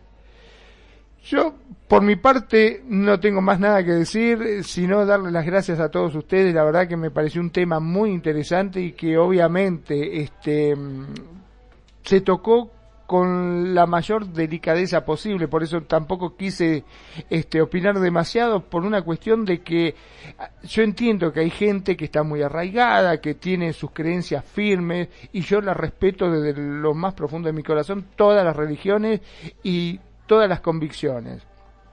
Y es digno de destacar, como lo dije anteriormente, si vos tenés una religión y, vos te sentís cómodo y vos te sentís pleno y vos te sentís bien y te llena el alma, te recontra refelicito y estoy totalmente, te apoyo y lo que vos quieras esperemos no haber tocado ninguna fibra, siempre lo que se trató de hablar eh, fue de, nuestra propia experiencia, ¿no?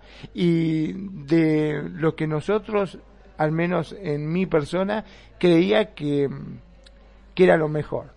De esta forma. Mi nombre es Magnum Dacun, transmitiendo en vivo y en directo desde Mar del Plata, República Argentina.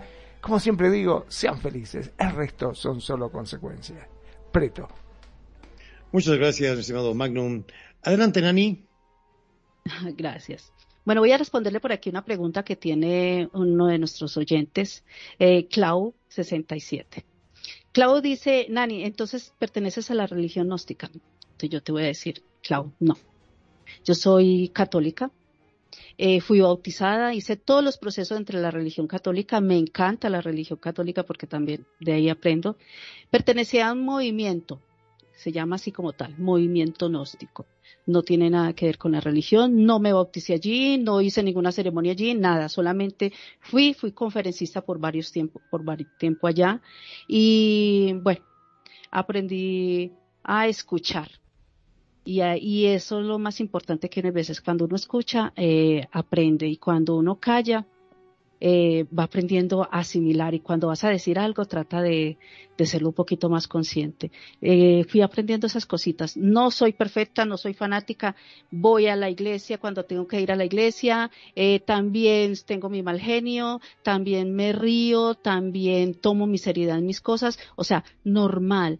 Lo único que quise aprender, quise aprender de, de lo que decían, estudié libros, leí libros y bueno, fueron siempre nueve años totalmente conferencista de, de, de este movimiento del cual aprendí mucho y aprendí de muchas personas.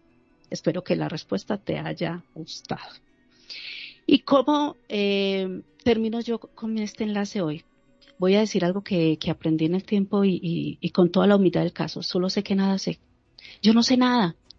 Y cuando tú no sabes nada y te quedas en la nada, te llega la luz, te llega un poquito de lo que aprendiste de alguien, te llegan las palabras correctas de alguien.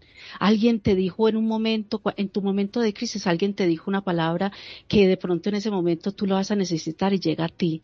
Entonces, el conocimiento, la luz, el ser, la parte divina, eh, las buenas personas, los buenos momentos, eso es lo que uno debe de estar siempre arraigado. Y todo lo que te enseñaron, sea bueno, sea malo, sácalo lo que hoy en día, voy a, voy a decirlo de hoy en día como adulto, si buscas ese despertar de ese conocimiento, si buscas ese el porqué de muchas cosas, vas a entender muchos procesos de los que hicieron nuestros padres, nuestros familiares, nuestros amigos, nuestra pareja, nuestros hijos. Hay veces cuando uno empieza a mirar y a entender y a, y a en vez de juzgar, ofuscarse y a balanzarse contra la situación, toma un poquito de agua, cuenta hasta tres y bueno, si hasta tres no te basta, cuenta hasta el, hasta el número que tú necesites para volver a tomar aire y que te tranquilices un poco para empezar a respirar nuevamente y empezar a entender por qué la situación se dio así. Es, mira, es una práctica, es un, es, es algo tan simple, porque hay veces la vida hay que tomarla simple.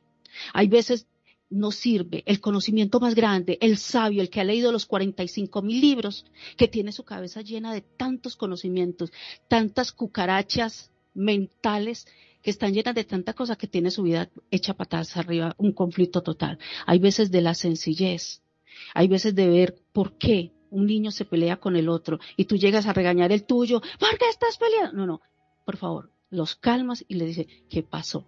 Y cuando tú calmadamente preguntas qué pasó, cada cual se va a dar su razón. Y de la razón va a salir, va a salir una solución. Así es la vida.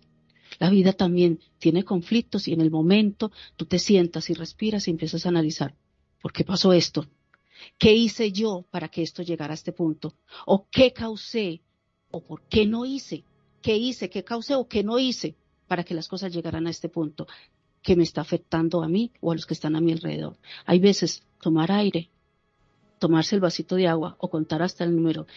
O para pelearse necesitan dos, salir y irse y caminar un rato.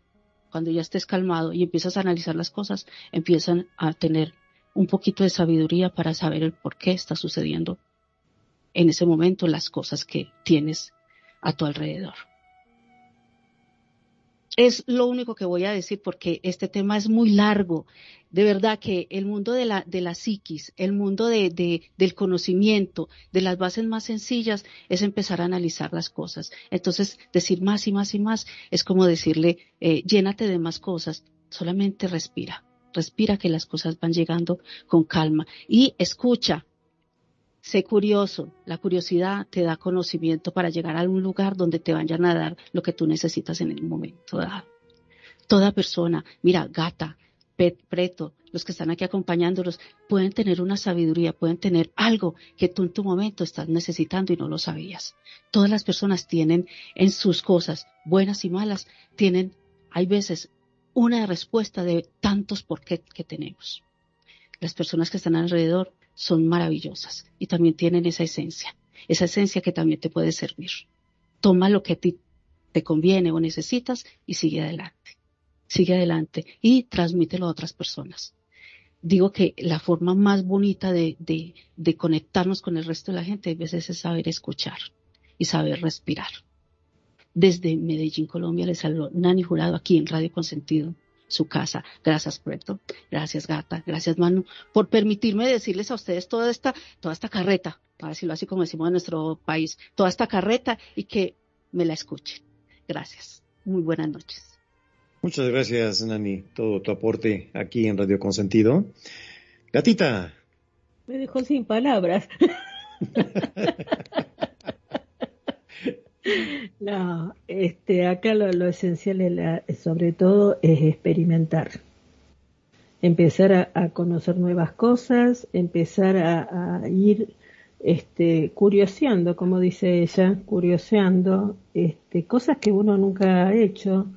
Yo en, mi caso lo digo así rápidamente, eh, yo le expliqué antes que yo estaba dentro de lo que es el Consejo Indio de Sudamérica, que es a nivel este, de Sudamérica, de la parte este, indígena, y uno tiene que empezar este, a ver las distintas, los distintos, de los distintos países, eh, los distintos estilos de, etnias que hay, ¿no es cierto?, de la parte de aborigen.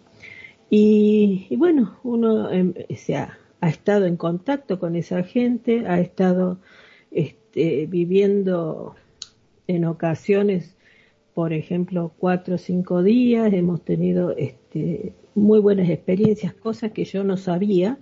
Y bueno, uno va acrecentándose y va conociendo además de lo que este, realmente uno sabe, este, más cosas. Porque en, la escuela siempre te enseña lo fundamental, de ahí tenés que empezar a ampliarte. Sí o sí tenés que estudiar, sí o sí tenés que aprender, no es solamente porque te lo diga un solo, un solo profesor, es esa la palabra del profesor. ¿Te das cuenta? O sea, uno tiene que empezar a investigar. Y eso es lo, fundamental. Cuando uno empieza a curiosear, a meterse en cosas nuevas, en ir aprendiendo, ir viendo lo que hay aparte de lo que nosotros sabemos. Hay cosas que muchísimas cosas, o sea, que yo he visto que, yo no sé y, realmente tengo que seguir estudiando o tengo que seguir leyendo para este, ampliar mis conocimientos. Hoy que te decía yo, Preto, digo, es un tema que, que, que para mí, o sea, no estoy calificada como para poder hacerlo, porque es muy amplio. Entonces, este, o dentro de lo que es todo esto, dentro de lo que es todo esto, lo único que se puede decir a toda esta gente, que tengan la, la, la posibilidad de ampliarse como ser humano, de abrir su cabeza y dejar que llegue todo lo que tenga que, que llegar, este, positivo o negativo, ¿no? Porque todo en la vida son golpes también, no es todo color de rosa. Así que este, lo único que podemos hacer es ir viviendo la vida a medida que se nos va presentando y bueno, este, hacer nuestra vida lo mejor posible. Bueno, desde Argentina, desde Córdoba, le está hablando Gatamante. Gracias por la invitación. Muchas gracias, Gatita. Y le damos las gracias también ahí por medio del aire a nuestra locutora que hoy no pudo venir, a Perfidia, nuestra Perfi, locutora estrella aquí de Radio Consentido. Muchas gracias, Magnum, Nani, Gatita.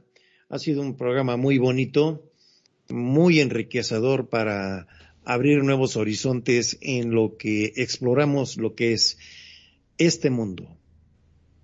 Nos vemos amigos, su amigo Pretoriano Chrome desde México lo saluda y nos vemos el próximo viernes a la misma hora en el próximo Cuscus.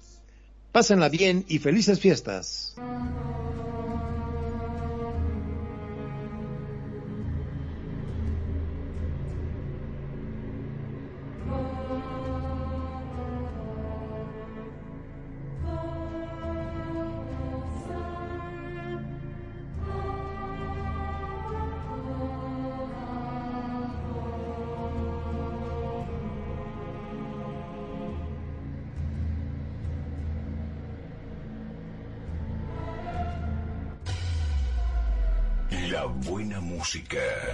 Solo la puedes escuchar por aquí. Radio Consentido, consintiendo tus sueños. Tu mejor opción en radio por Second Life.